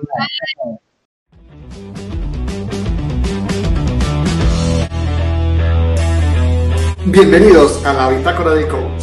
La Bitácora del Coach nace de la necesidad de compartir el conocimiento. El conocimiento adquirido a lo largo y ancho de nuestra experiencia en el mundo del calzado. También transmitir mucho positivismo ante los momentos de incertidumbre que vivimos. Y reactivar la energía en el gremio zapatero creativo que nos rodea. Así como de nuestros amigos, conocidos, colaboradores y todos y todas las que se sumen a esta iniciativa. Hola, soy Alex Y yo, Rosa María. Y en este proyecto invitamos a expertos, amigos y grandes maestros que nos acompañen a recorrer este proceso de conocimiento creativo y productivo del maravilloso mundo del calzado y todo lo que lo rodea. Y esto es la bitácora del coach.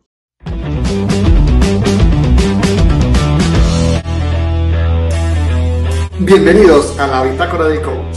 La Bitácora del Coach nace de la necesidad de compartir el conocimiento. El conocimiento adquirido a lo largo y ancho de nuestra experiencia en el mundo del calzado. También transmitir mucho positivismo ante los momentos de incertidumbre que vivimos. Y reactivar la energía en el gremio zapatero creativo que nos rodea. Así como de nuestros amigos, conocidos, colaboradores y todos y todas las que se sumen a esta iniciativa. Hola, soy Alex Men. Y yo, Rosa María. Y en este proyecto invitamos a expertos, amigos y grandes maestros que nos acompañan a recorrer este proceso de conocimiento creativo y productivo del maravilloso mundo del calzado y todo lo que lo rodea. Y esto es la bitácora del coach. Recorriendo el mundo voy, recorriendo el mundo estoy,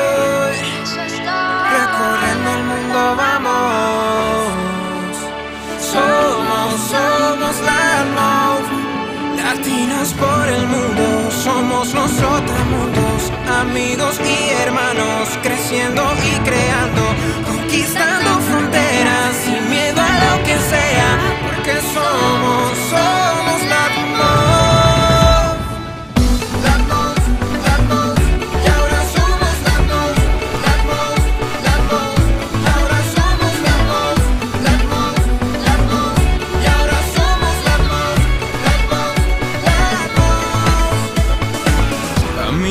con una misión.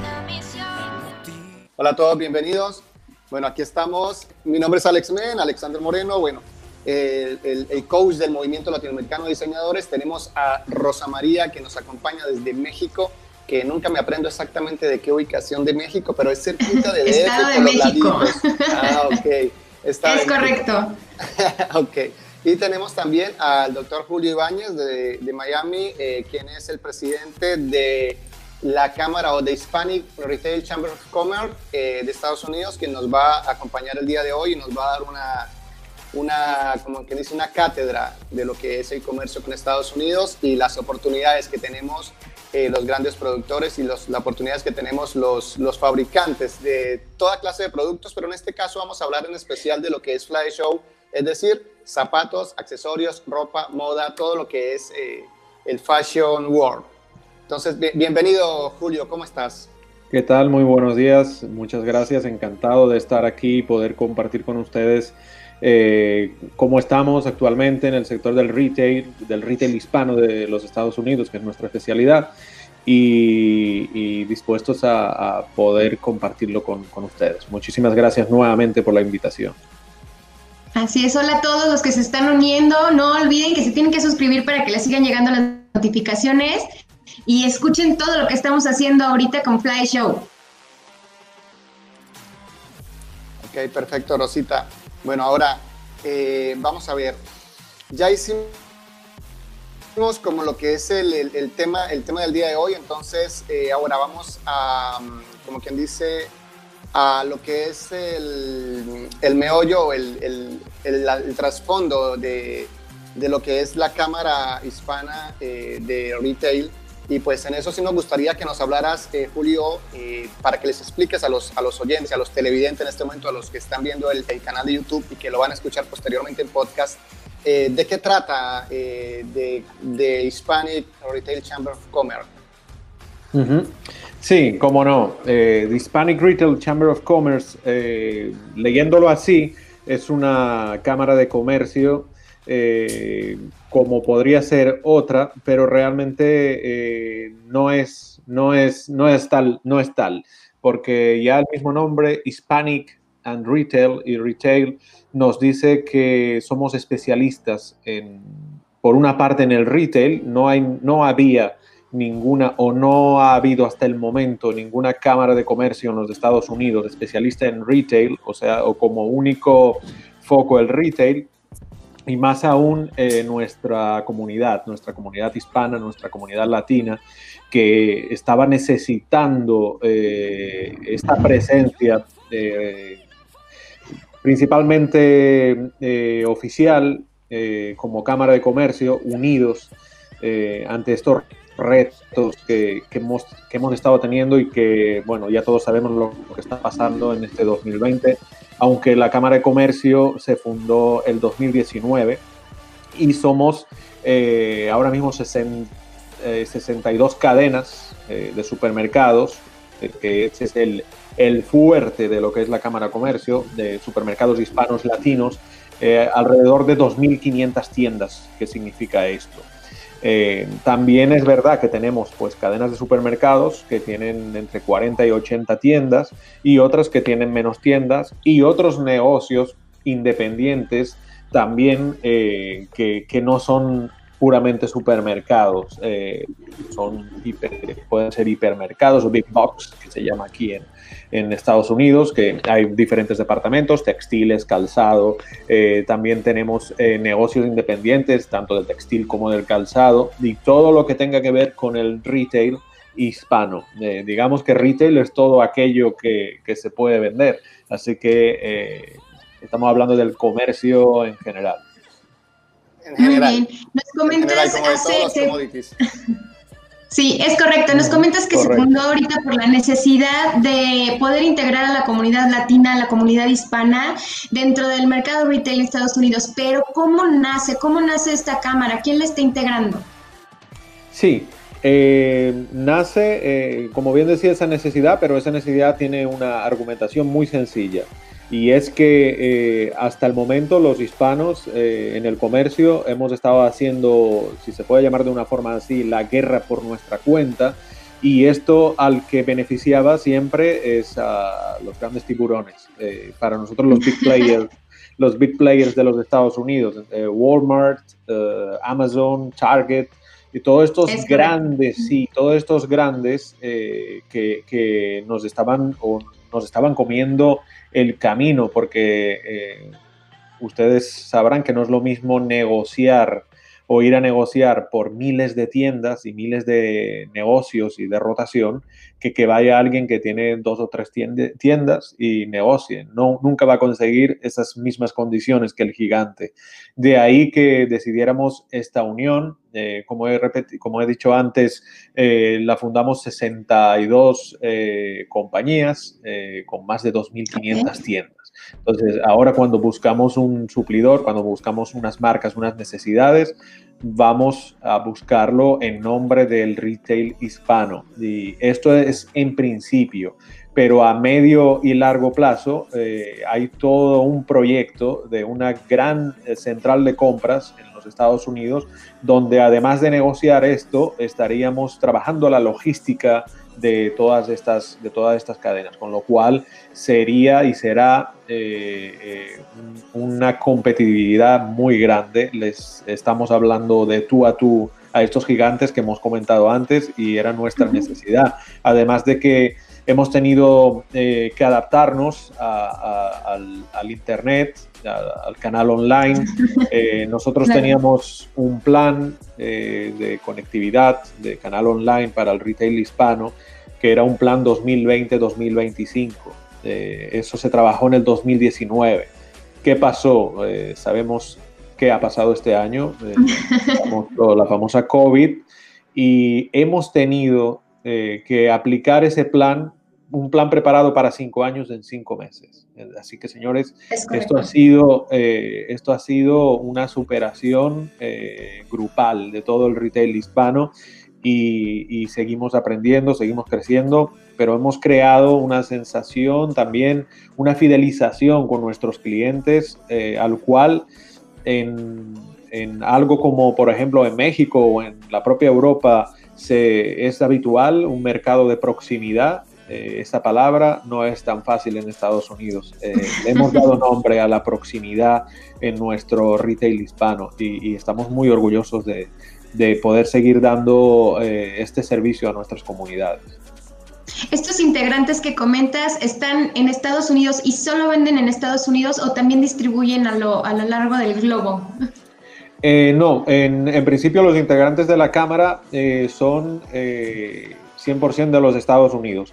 Ahora bien, tenemos, tenemos alianzas de colaboración, pero no integrantes directos con otras cadenas y otros eh, comercios en Latinoamérica y sí tenemos proveedores en prácticamente eh, todo el mundo, en todos los continentes.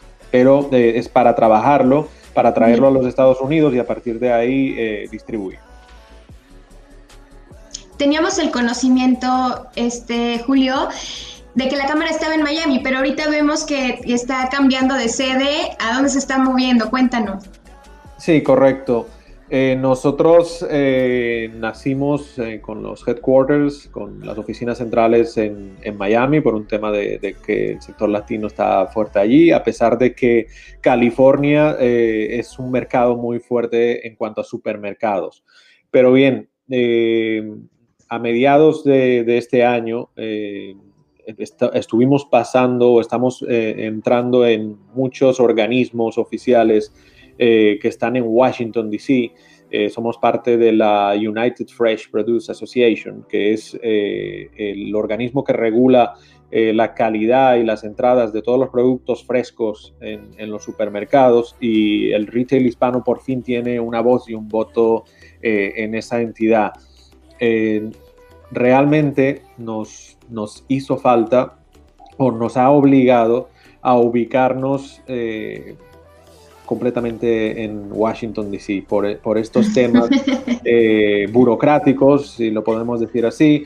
Para eso eh, hemos eh, incorporado al señor José Alberto Sánchez como nuevo vicepresidente ejecutivo de la, de la Cámara. el señor José Alberto lleva más de 30 años viviendo en Washington, D.C., conoce muy bien los organismos oficiales entonces, yo como presidente voy a seguir en el campo, on the field, eh, eh, porque lo mío son las tiendas. Yo soy, eh, yo soy gestor de tiendas y, lo mío está en las tiendas y en el campo. Pero ya con, con, la necesidad de tener en el día a día esa presencia en Washington, creamos esa vicepresidencia ejecutiva y nuestros headquarters ahora pasan a estar en Washington. No obstante, a pesar de, la, de que las oficinas centrales de la Cámara y todos los trámites se hagan desde Washington, nosotros seguimos con la oficina en Miami y una oficina también en San Diego, en, en California, porque el mercado de California es muy importante para nosotros mucha comunidad latina tanto en San Diego como en Miami. Correcto. Vas, Alex, perdón. Ajá, o sea que, quedó el presidente presidente frente a presidente, ¿no? Presidente del gobierno frente a presidente. Sí, bueno, da, la curiosidad, da la curiosidad que hemos tenido suerte y, estamos en, un, en, una localización en Washington que es bajar las escaleras del edificio y ahí mismo está la, el edificio del Tesoro y la Casa Blanca, sea, estamos al lado, al lado, al lado. Muy buena ubicación. Ok, mira, ahora te hago una, una, una, pregunta bastante relevante que es a, lo que, a lo que estamos aquí o lo que la gente está esperando escuchar, ¿no?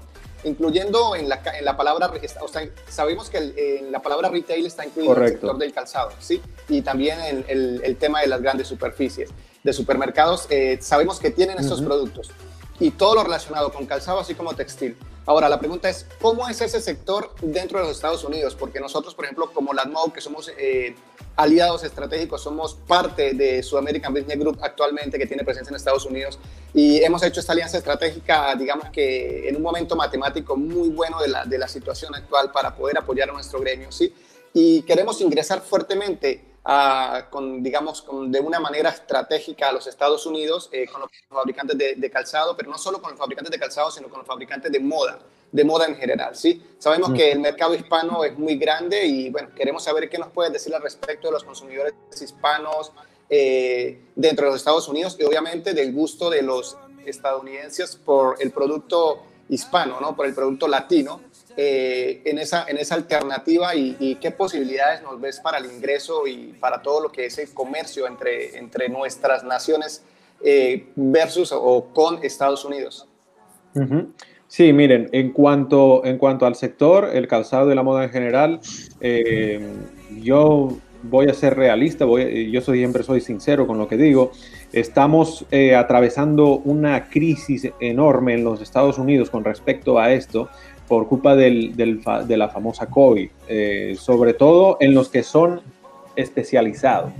Es decir, las tiendas, el textil, el calzado, el que solo se dedica a ese sector eh, está en una crisis gravísima, pero lo que estoy hablando ahora mismo me refiero a en general, que principalmente eh, estamos hablando de, materia prima llegada de Asia. Eh, ¿Qué es lo que pasa? Que donde esto es como, como lo que ha pasado con los supermercados. lamentablemente los supermercados han sido los... Eh, digo lamentablemente, aún yo estando en este sector, porque hay mucha gente y muchos sectores que lo están pasando muy mal con, e, con esto. Entonces, los supermercados han, han, sufrido un boom de demanda. Eh, hemos podido apuntalar muy bien el, el, supermercado hispano y el retail latino en los Estados Unidos con estos crecimientos, pero eh, ese, ese sector es el que ahora mismo lo pasó eh, mal y ahí veo la oportunidad ahora para nuestro textil y nuestro calzado latino. ¿Por qué la oportunidad? Porque eh, en nuestras tiendas, la mayoría de ellas, aunque sean supermercados, pero eh, estamos hablando de miles de tiendas que tienen multidepartamento. Eh, entonces, la oportunidad está en promocionarlo ya desde nuestro mercado de proximidad, todo este sector del calzado y del textil, porque eh, eh, en cuestión de precios y en cuestión de calidad, nosotros los latinos y, no tenemos nada que envidiar para nada de ninguna otra comunidad. Y este, este, esta fidelización que hemos visto con nuestro negocio, con el retail hispano y, la proximidad ha de ser clave para poder ofrecer y aumentar la presencia del textil y del calzado en general en nuestras tiendas. De ahí que lo considere clave. El camino no es fácil, pero hay, este es el camino que, que más virgen, por decir algo, está y que podemos desarrollar. Y estoy totalmente convencido de que eh, herramientas como las que estamos poniendo en marcha junto a Sudamérica Business, eh, junto a otras entidades de Latinoamérica, en, por ejemplo, esta America Retail Food Show, eh, van a ser claves para que desarrollemos estos productos, el calzado, el textil, en, en el mercado hispano y latino en general. totalmente convencido un. Me había llegado a mí una información de, que, bueno, Estados Unidos sabemos que hay una guerra fría con, con China y sabemos que el productor más grande de tanto de moda eh, en todos los aspectos, tanto en, zapato como en textiles y, demás, lo que es la alta moda, eh, siempre era de China. Al, al, tener esta, esta, como digamos, esta limitante Estados Unidos actualmente con China, eh, digamos que por lógica simple decimos, carajo, se está abriendo una oportunidad bastante grande para los latinos y este es el momento de lograr entrar, crear alianzas, crear confianza y crear esos, esos vínculos que aunque se reactivara Asia, pues de todas formas que nos queda a nosotros esa línea de, de distribución directa. Entonces, eh, al respecto de, de, esto que te estoy comentando, ¿tendrías algún comentario adicional eh, para, para ese tema en específico? Sí, eh, yo no, no, lo podría haber dicho mejor como lo has explicado tú en ese sentido, eh, quiero ser más diplomático, pero es así, déjame que le recalque que lo que aparenta de, puertas para afuera, como es ese supuesto boicot o, de, la actual administración a todo lo que tenga que ver con los latinos e hispanos, eh, eso no es verdadero. Nosotros hemos recibido un gran apoyo eh, tanto de esta administración eh, republicana como, como, de, como de los otros, como de los demócratas en aquellos estados donde está presente. A, nosotros los hispanos y los latinos nos están apoyando en todo. Y precisamente, eh, no sé si será en el caso republicano por el boicot a China, pero nosotros nos sentimos muy apoyados, nos sentimos con, con la autoridad suficiente de poder presentar proyectos y, si, obviamente, si tienen un sentido común y un sentido eh, comercial y beneficioso para la comunidad, nos los están aprobando. Y en eso eh, tenemos que seguir adelante y tenemos que eh, seguir empujando. Me parece perfecto. Bueno, Julio, una preguntita. En cuanto, ¿tienes alguna estadística como cama para que nos, digamos, que nos indiques en, temas de moda, en temas de zapatos, en temas de algo? ¿Tienes alguna idea estadística de los consumidores de Estados Unidos o el consumo de calzado como tal o el consumo de ropa, de moda o temas así? Sí, eh, los consumos, eh, esta clase de consumos, en el, si mal no recuerdo, el calzado, el calzado y el, y el textil en general estaban a, unos crecimientos eh, anuales de, entre el 20 al 29%, eh, y eso eh, fue derrumbado lamentablemente este, este año con toda, con toda la crisis. Entonces, la caída aún no se ha, la caída aún no identificado, aún no se ha recolectado, pero por eso digo que la gran oportunidad está en, en aumentar eh, la presencia y en, aumentar la penetración del, producto, del calzado en, los negocios hispanos, porque es ahí donde estamos teniendo las crecidas de, la fidelización de nuestros clientes y, esas subidas anuales del 29%, si las trasladamos a un retailer hispano, pueden doblarse y no estoy, y no estoy eh, comentando ninguna fantasía. Ok, ahora una, una cosita, la, la, población de Estados Unidos, tú tienes, eh, son 328.2 millones, hasta donde... Correcto. 328.2 millones. Significa que tenemos 328.2 millones de personas que no van a tener zapatos de China y que van a necesitar nuestro calzado, no van a tener moda o no van a tener textil de muchas partes de Asia y van a tener como, como las ganas. ¿Qué tal es el consumo o el gusto del, del, del, eh, del, estadounidense y bueno, y no solo el estadounidense, estamos hablando de que en Estados Unidos tenemos no solo eh, al latino que se está moviendo y que se acaba de mover para allí, sino al latino que ya se ha movido hace muchos, muchos años y al latino que nace dentro de Estados Unidos, hijo de latinos, que habla español, que habla, que habla inglés y que, y que siempre está buscando como, como esa parte de su terruño, como esa identidad de, de, de producto que le atañe a su cultura y a su país.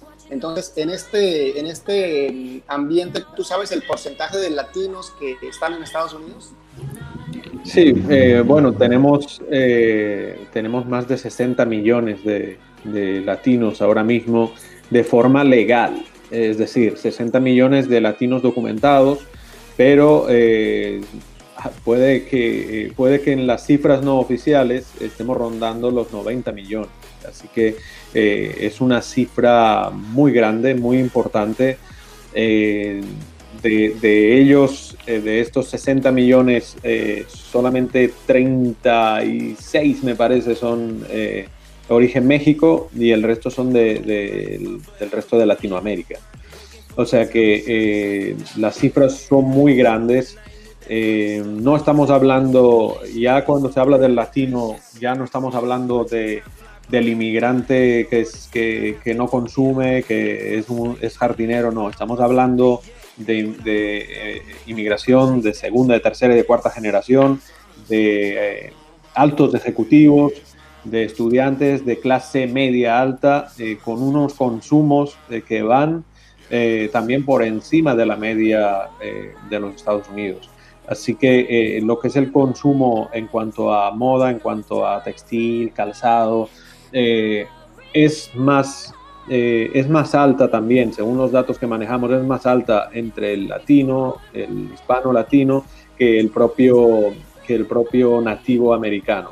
Eh, con eso, tal vez me estoy arriesgando a que me critiquen, pero sí, hay mejor, hay mejor gusto en, nuestra comunidad hispana-latina, en en temas de, calzados, de textiles, de, gastar más en, este, en estos productos que, el propio nativo. Sí, me parece, sí, no, no, no pasa nada, que hay que, hay que arriesgarnos al boicot. Entonces, una cosita, bueno, eh, ¿tú crees que, por ejemplo, el movimiento eh, como tal, el movimiento latinoamericano de diseñadores, agrupamos no solamente a diseñadores, sino a fabricantes de calzado de toda Latinoamérica?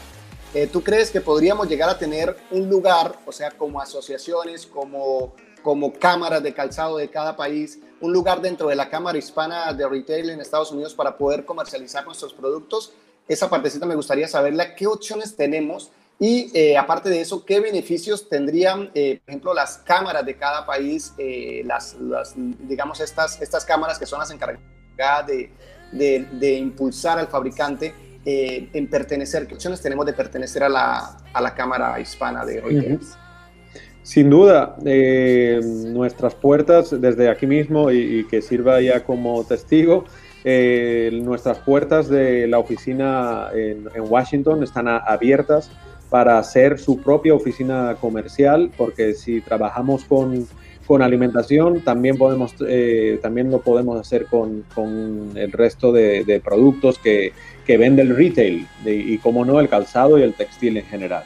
Eh, a partir de ahí, eh, no solo es esta invitación, sino que eh, nosotros como, eh, como cámara tenemos un departamento de registro de, registro de marcas, introducción de productos en los Estados Unidos, rastreo y estudio de mercado y, y, negociación también directa, porque somos nosotros mismos los, que, los que estamos gestionando las compras, los surtidos y, tienen a disposición todo esto. Eh, con, sí, me parece, eso, eso me parece súper interesante, ¿no? Porque ahí estamos hablando también de que se vincula la parte logística, es decir, si en la feria, por ejemplo, en la feria de, de, de, retail, en la feria de calzado o en la feria de, bueno, somos una feria de ferias, entonces eh, alguien quiere eh, llevar a Estados Unidos, pero no tiene todo el conocimiento, pues simplemente se vincula de esta forma y ya sería la cámara junto con su American Business Group lo que se encargarían de tomar el producto, de llevarlo a Estados Unidos o también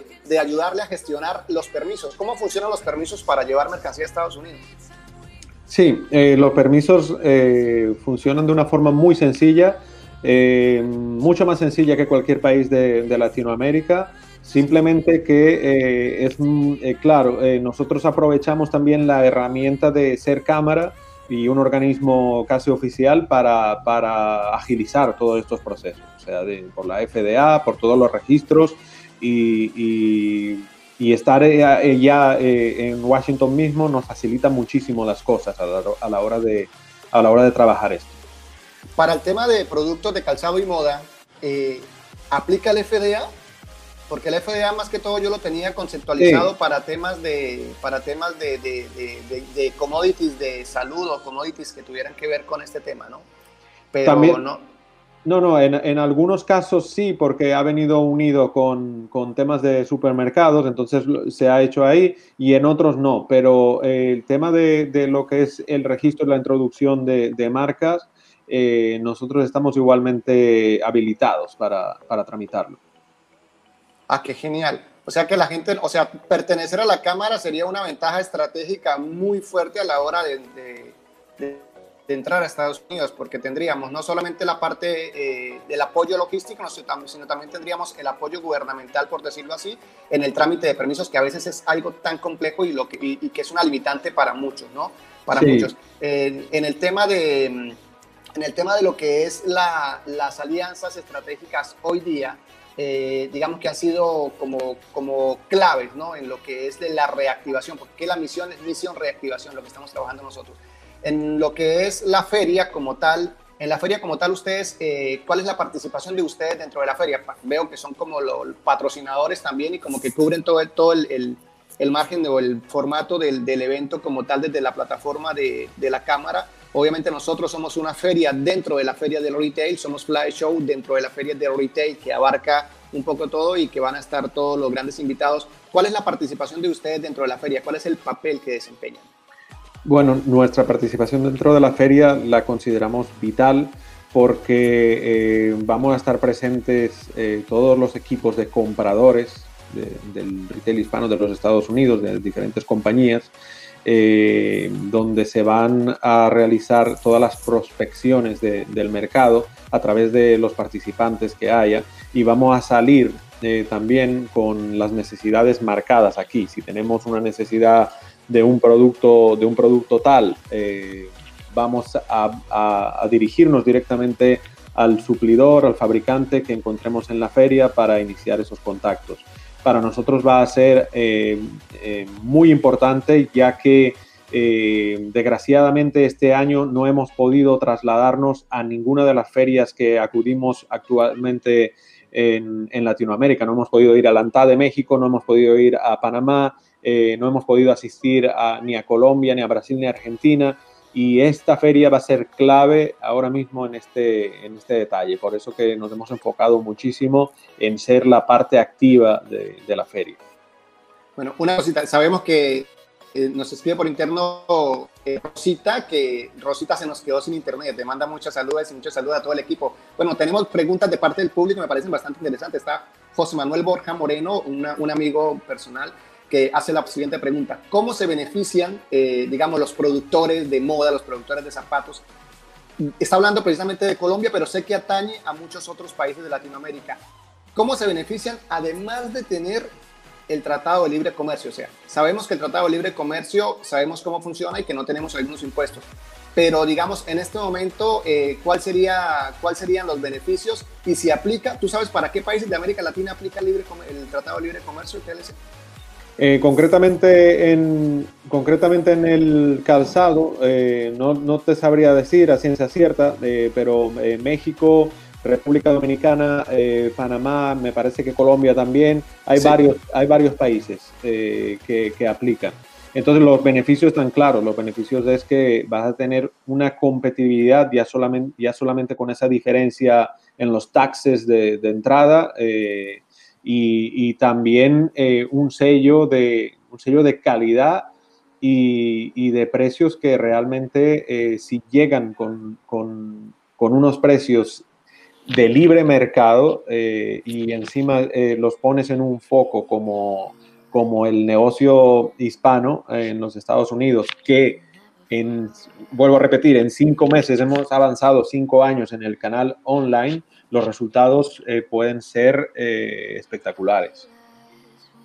Sí, me parece a mí, bueno, digamos que en este momento es un, momento matemático. Nosotros acá en Europa, en Europa tuvimos eh, ya experiencias de ferias y que ferias físicas que realmente fueron un fracaso total. Lo que pasa es que las empresas ya tenían pago los stands, estamos hablando de ferias específicas de calzado como Mican, como Línea Pel, donde no hubieron, las visitas fueron muy, muy bajas, estamos hablando de un de un 6%, de un 100% visitas, entonces obviamente eh, no se pudieron cerrar negocios, no hubieron muchas cosas, hubo mucho miedo a la hora de viajar y sabemos que aquí a nivel de Europa ya están cerrando de nuevo eh, por, el mismo tema, por el mismo tema de salud pública. En este momento ya estamos entrando en toque de queda aquí, en Italia entró en toque de queda, España también, entonces digamos que, que ya se, se, se ve y esto, ¿para cuándo calculas tú que podrían volver a reactivarse en las ferias físicas? Bueno, eh, según nuestros cálculos, eh, yo entiendo que las ferias físicas no se van a activar mínimo hasta octubre del 2021 si todo mejora a partir de la primera parte del año. Pero tenemos que hacernos la idea de esta, esta nueva normalidad que tanto se repite estas palabritas, pero es, es así. Eh, lamentablemente no conseguimos aún vencer eh, el virus y, no se van, no se van a y, aparte que si se convocan ferias físicas tampoco eh, creo que tuvieran el éxito de asistencia por el miedo que existe ahora mismo. O sea que debemos de prepararnos para, para tener, no tener presencia física en ferias mínimo hasta el último trimestre del 2021 si todo sale bien y esperemos que sí. Pero aún así, estas ferias, las ferias virtuales, Mm, ya se están consolidando, se van a consolidar porque están demostrando también que con, con, unos, eh, con unas inversiones eh, que no son ni, sí, o sea, comparadas con las inversiones físicas, no representan ni el 5% y, y los resultados son impactantes también porque están llegando a, a todo el mundo. Sí, mira que en el tema de las ferias, hay una cosa, en América Latina se hicieron muchas ferias actualmente, pero realmente no pasaron de ser una página web interactiva. Ahorita tenemos una feria real donde creas tu avatar, donde caminas, donde interactúas, donde si te encuentras con otro avatar de otro país, pues lo saludas, a ver si te saluda, puedes tocar el avatar y se despliegan sus redes sociales y todo. Y me parece a mí que, que esta realmente es la primera feria virtual real de las Américas. Y las otras han sido, digamos, como los agarraron manos abajo. Afortunadamente, como tú dices, ya llevan 17 años en la virtualidad y aparte de eso llevan desde el 2019 trabajando el tema y, claro, cuando ya habían hecho una proyección para hacerlo a cinco años, tuvieron que hacerlo en cinco meses, pero ya tenían la proyección.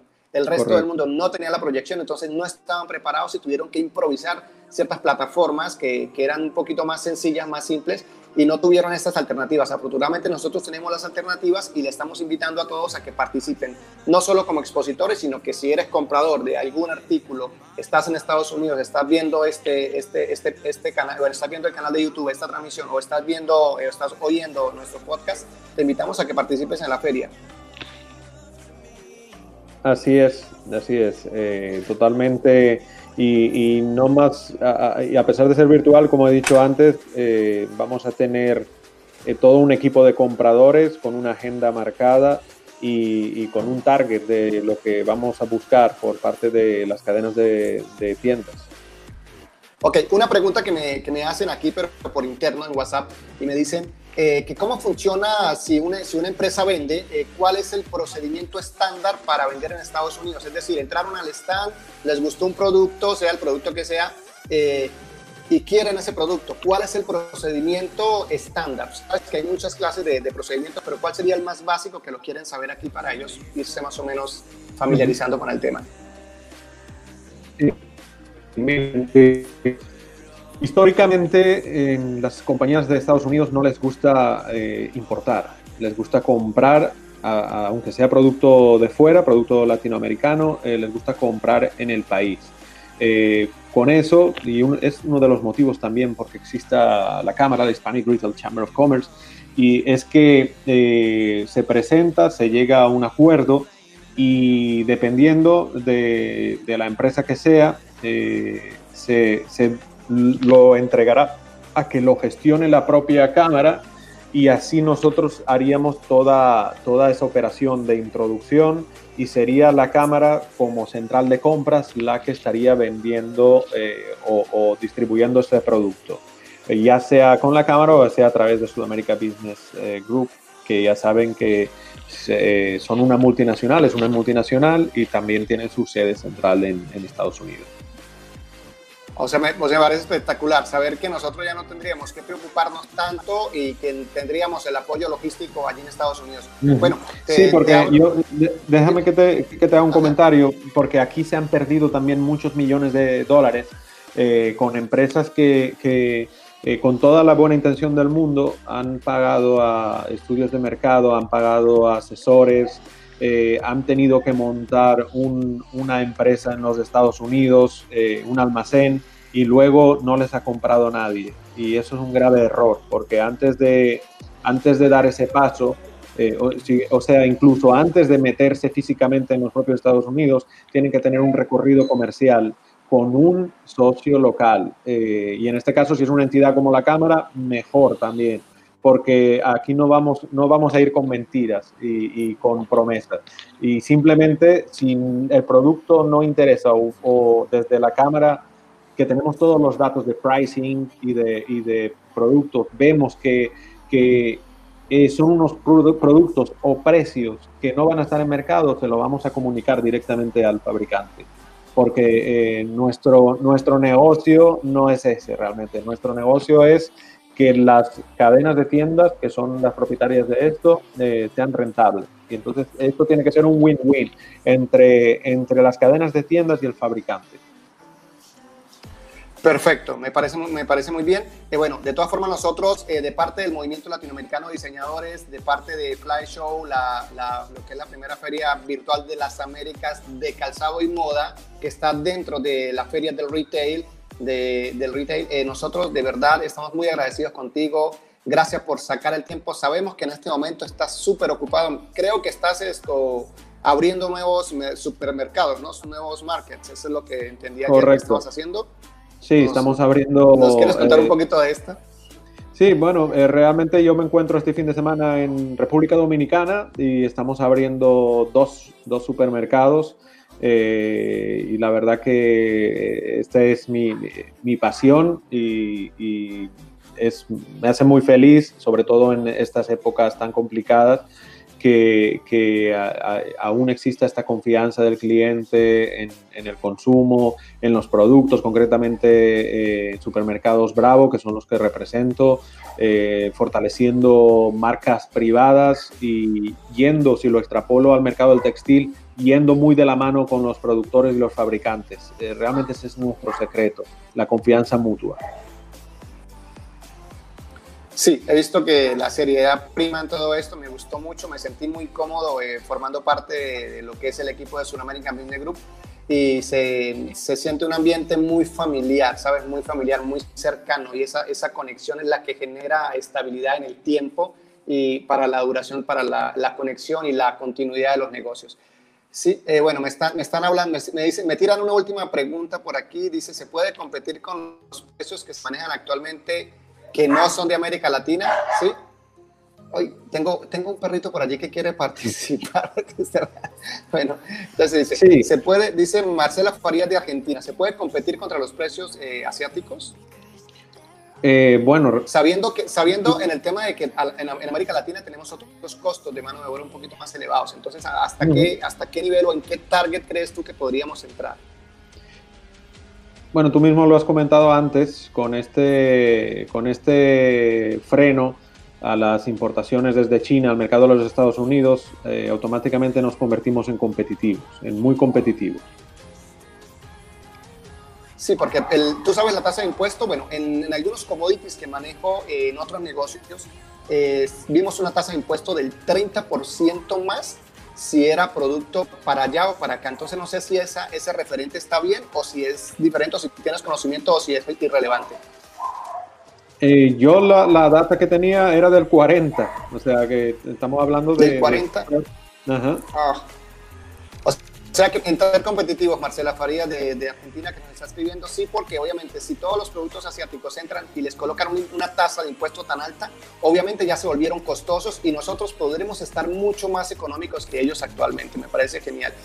Bueno, jefe, nosotros de verdad te agradecemos, razón que nos hayas acompañado, que nos hayas dedicado este tiempo que sé que no tienes y que te llevamos a la cacería, una semana a la cacería de esta hora que, que sacara, gracias a Dios la pudiste sacar y nada, te, te, abro el micrófono pues para que te despidas, para que si tienes algo más que acotar, algo que se me haya escapado a mí, pues bienvenido. Perfecto, muchísimas gracias nuevamente por la, por la invitación. Eh, yo les espero a, a, todos en la American Retail Food Show. Eh, espero también por sus comentarios. Estamos abiertos. Saben, ustedes tienen, la, tienen una oficina de representación en Washington a su disposición. Eh, y no una, un escaparate solamente, sino que, que, tienen a todo el retail hispano de los Estados Unidos eh, apoyando cuantas acciones eh, vayamos a, a realizar. la proximidad, la fidelización, todas estas palabras tienen y van a, a, tener mucho peso, mucho valor con, esta, con esta nueva era que estamos viviendo y el público hispano-latino es de los más fieles y los más fidelizados que, que conocemos. Así que eh, el futuro es nuestro, solamente tenemos que creer y seguir trabajando en él. Vale, perfecto, me parece muy bien. Bueno, todos quedan invitados a la feria, obviamente de la feria, la feria de las Américas, donde obviamente eh, con todo el tema de moda, ¿no?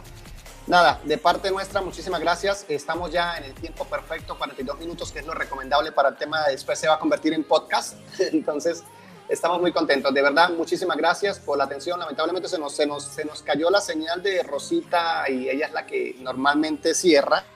Pero, pero bueno, ni modo. Entonces, eh, te dejo muchísimas gracias, un, un abrazo, eh, en como dice, decimos en el movimiento. En el movimiento decimos un abrazo tan, tan, tan, tan grande como la distancia que nos separa. Estamos a más de unos, que unos 13 mil kilómetros, así que imagínate de parte de todos los chicos del movimiento que estamos en, en, la, perdón, una cosita, sabemos que eh, Sudamérica Media Group está en 38 países, ¿verdad? ¿Tengo el dato bien? Ajá, correcto. Es correcto. Ok, eh, Nosotros estamos apenas en, estamos en 28 países con los chicos. Solo nos falta una representación en la Antártida. ah, para cubrir toda América Latina prácticamente. España también, ¿no? España también porque cuando dicen Hispanic, pues solamente hablan del habla hispana y España. Sí, correcto. Y además, aunque eh, eh, mi acento lo disimule, yo soy español, lo que ya llevo desde 2006 viviendo en Estados Unidos. Ah, ¿en serio? ¿De qué parte? De Valencia, Mediterráneo. Yo nací en el Mediterráneo. Valencia. Como, Joan Manuel Serrat. Valencia me, gusta mucho. Es muy cerca del área de los zapatos. Valencia también entra dentro del punto de los zapatos también. Correcto. hay, una oh, aparte, hay, un gran historial de calzado en, en, Alicante que forma parte de la comunidad valenciana. Sí, sí, Alicante y Elche y todo este tema. Ya tenemos algunos miembros del movimiento también, eh, por, obviamente por lo mismo, por el habla hispana. De verdad yo le he dado la vuelta al mundo literalmente y no he encontrado, aparte de América Latina y España, un lugar donde hablen español Eh, me encontré con Filipinas, con Manila, que todo está en español, los museos están en español. Entré al museo, leí las cartas del, del héroe de la patria a su familia antes de, antes de, que, antes de que se nos fuera, antes de que se lo llevaran, y lloré, pero era el único que entendía. Los que estaban allí ninguno entendía español. Es decir, que no he encontrado otro país de habla hispana, aparte de España y otros en América Latina, a excepción de Portugal y Estados Unidos, obviamente, en alguna parte donde no se habla español. Así es. Bueno, en África tenemos a Guinea Ecuatorial, que también se habla español. Sí. Ah, eso no sabía. Entonces ya tenemos un destino más a donde llegar con este idioma medio universal que tenemos nosotros los latinos. Entonces, mira, acá te manda muchas las gracias desde todos lados. Muy interesante la charla. Saludos desde Argentina, de todos lados. Y bueno, entonces nos despedimos. Yo dejo por aquí sonando el, el intro o el intro y la despedida de la bitácora del coach. Y ha sido un placer. Estamos en contacto.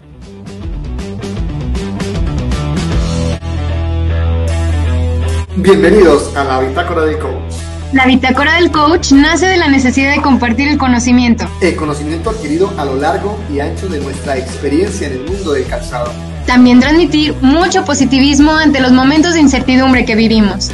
Y reactivar la energía en el gremio zapatero creativo que nos rodea. Así como de nuestros amigos, conocidos, colaboradores y todos y todas las que se sumen a esta iniciativa. Hola, soy Alex Mejía. Y yo, Rosa María. Y en este proyecto invitamos a expertos, amigos y grandes maestros que nos acompañen a recorrer este proceso de conocimiento creativo y productivo del maravilloso mundo del calzado y todo lo que nos rodea.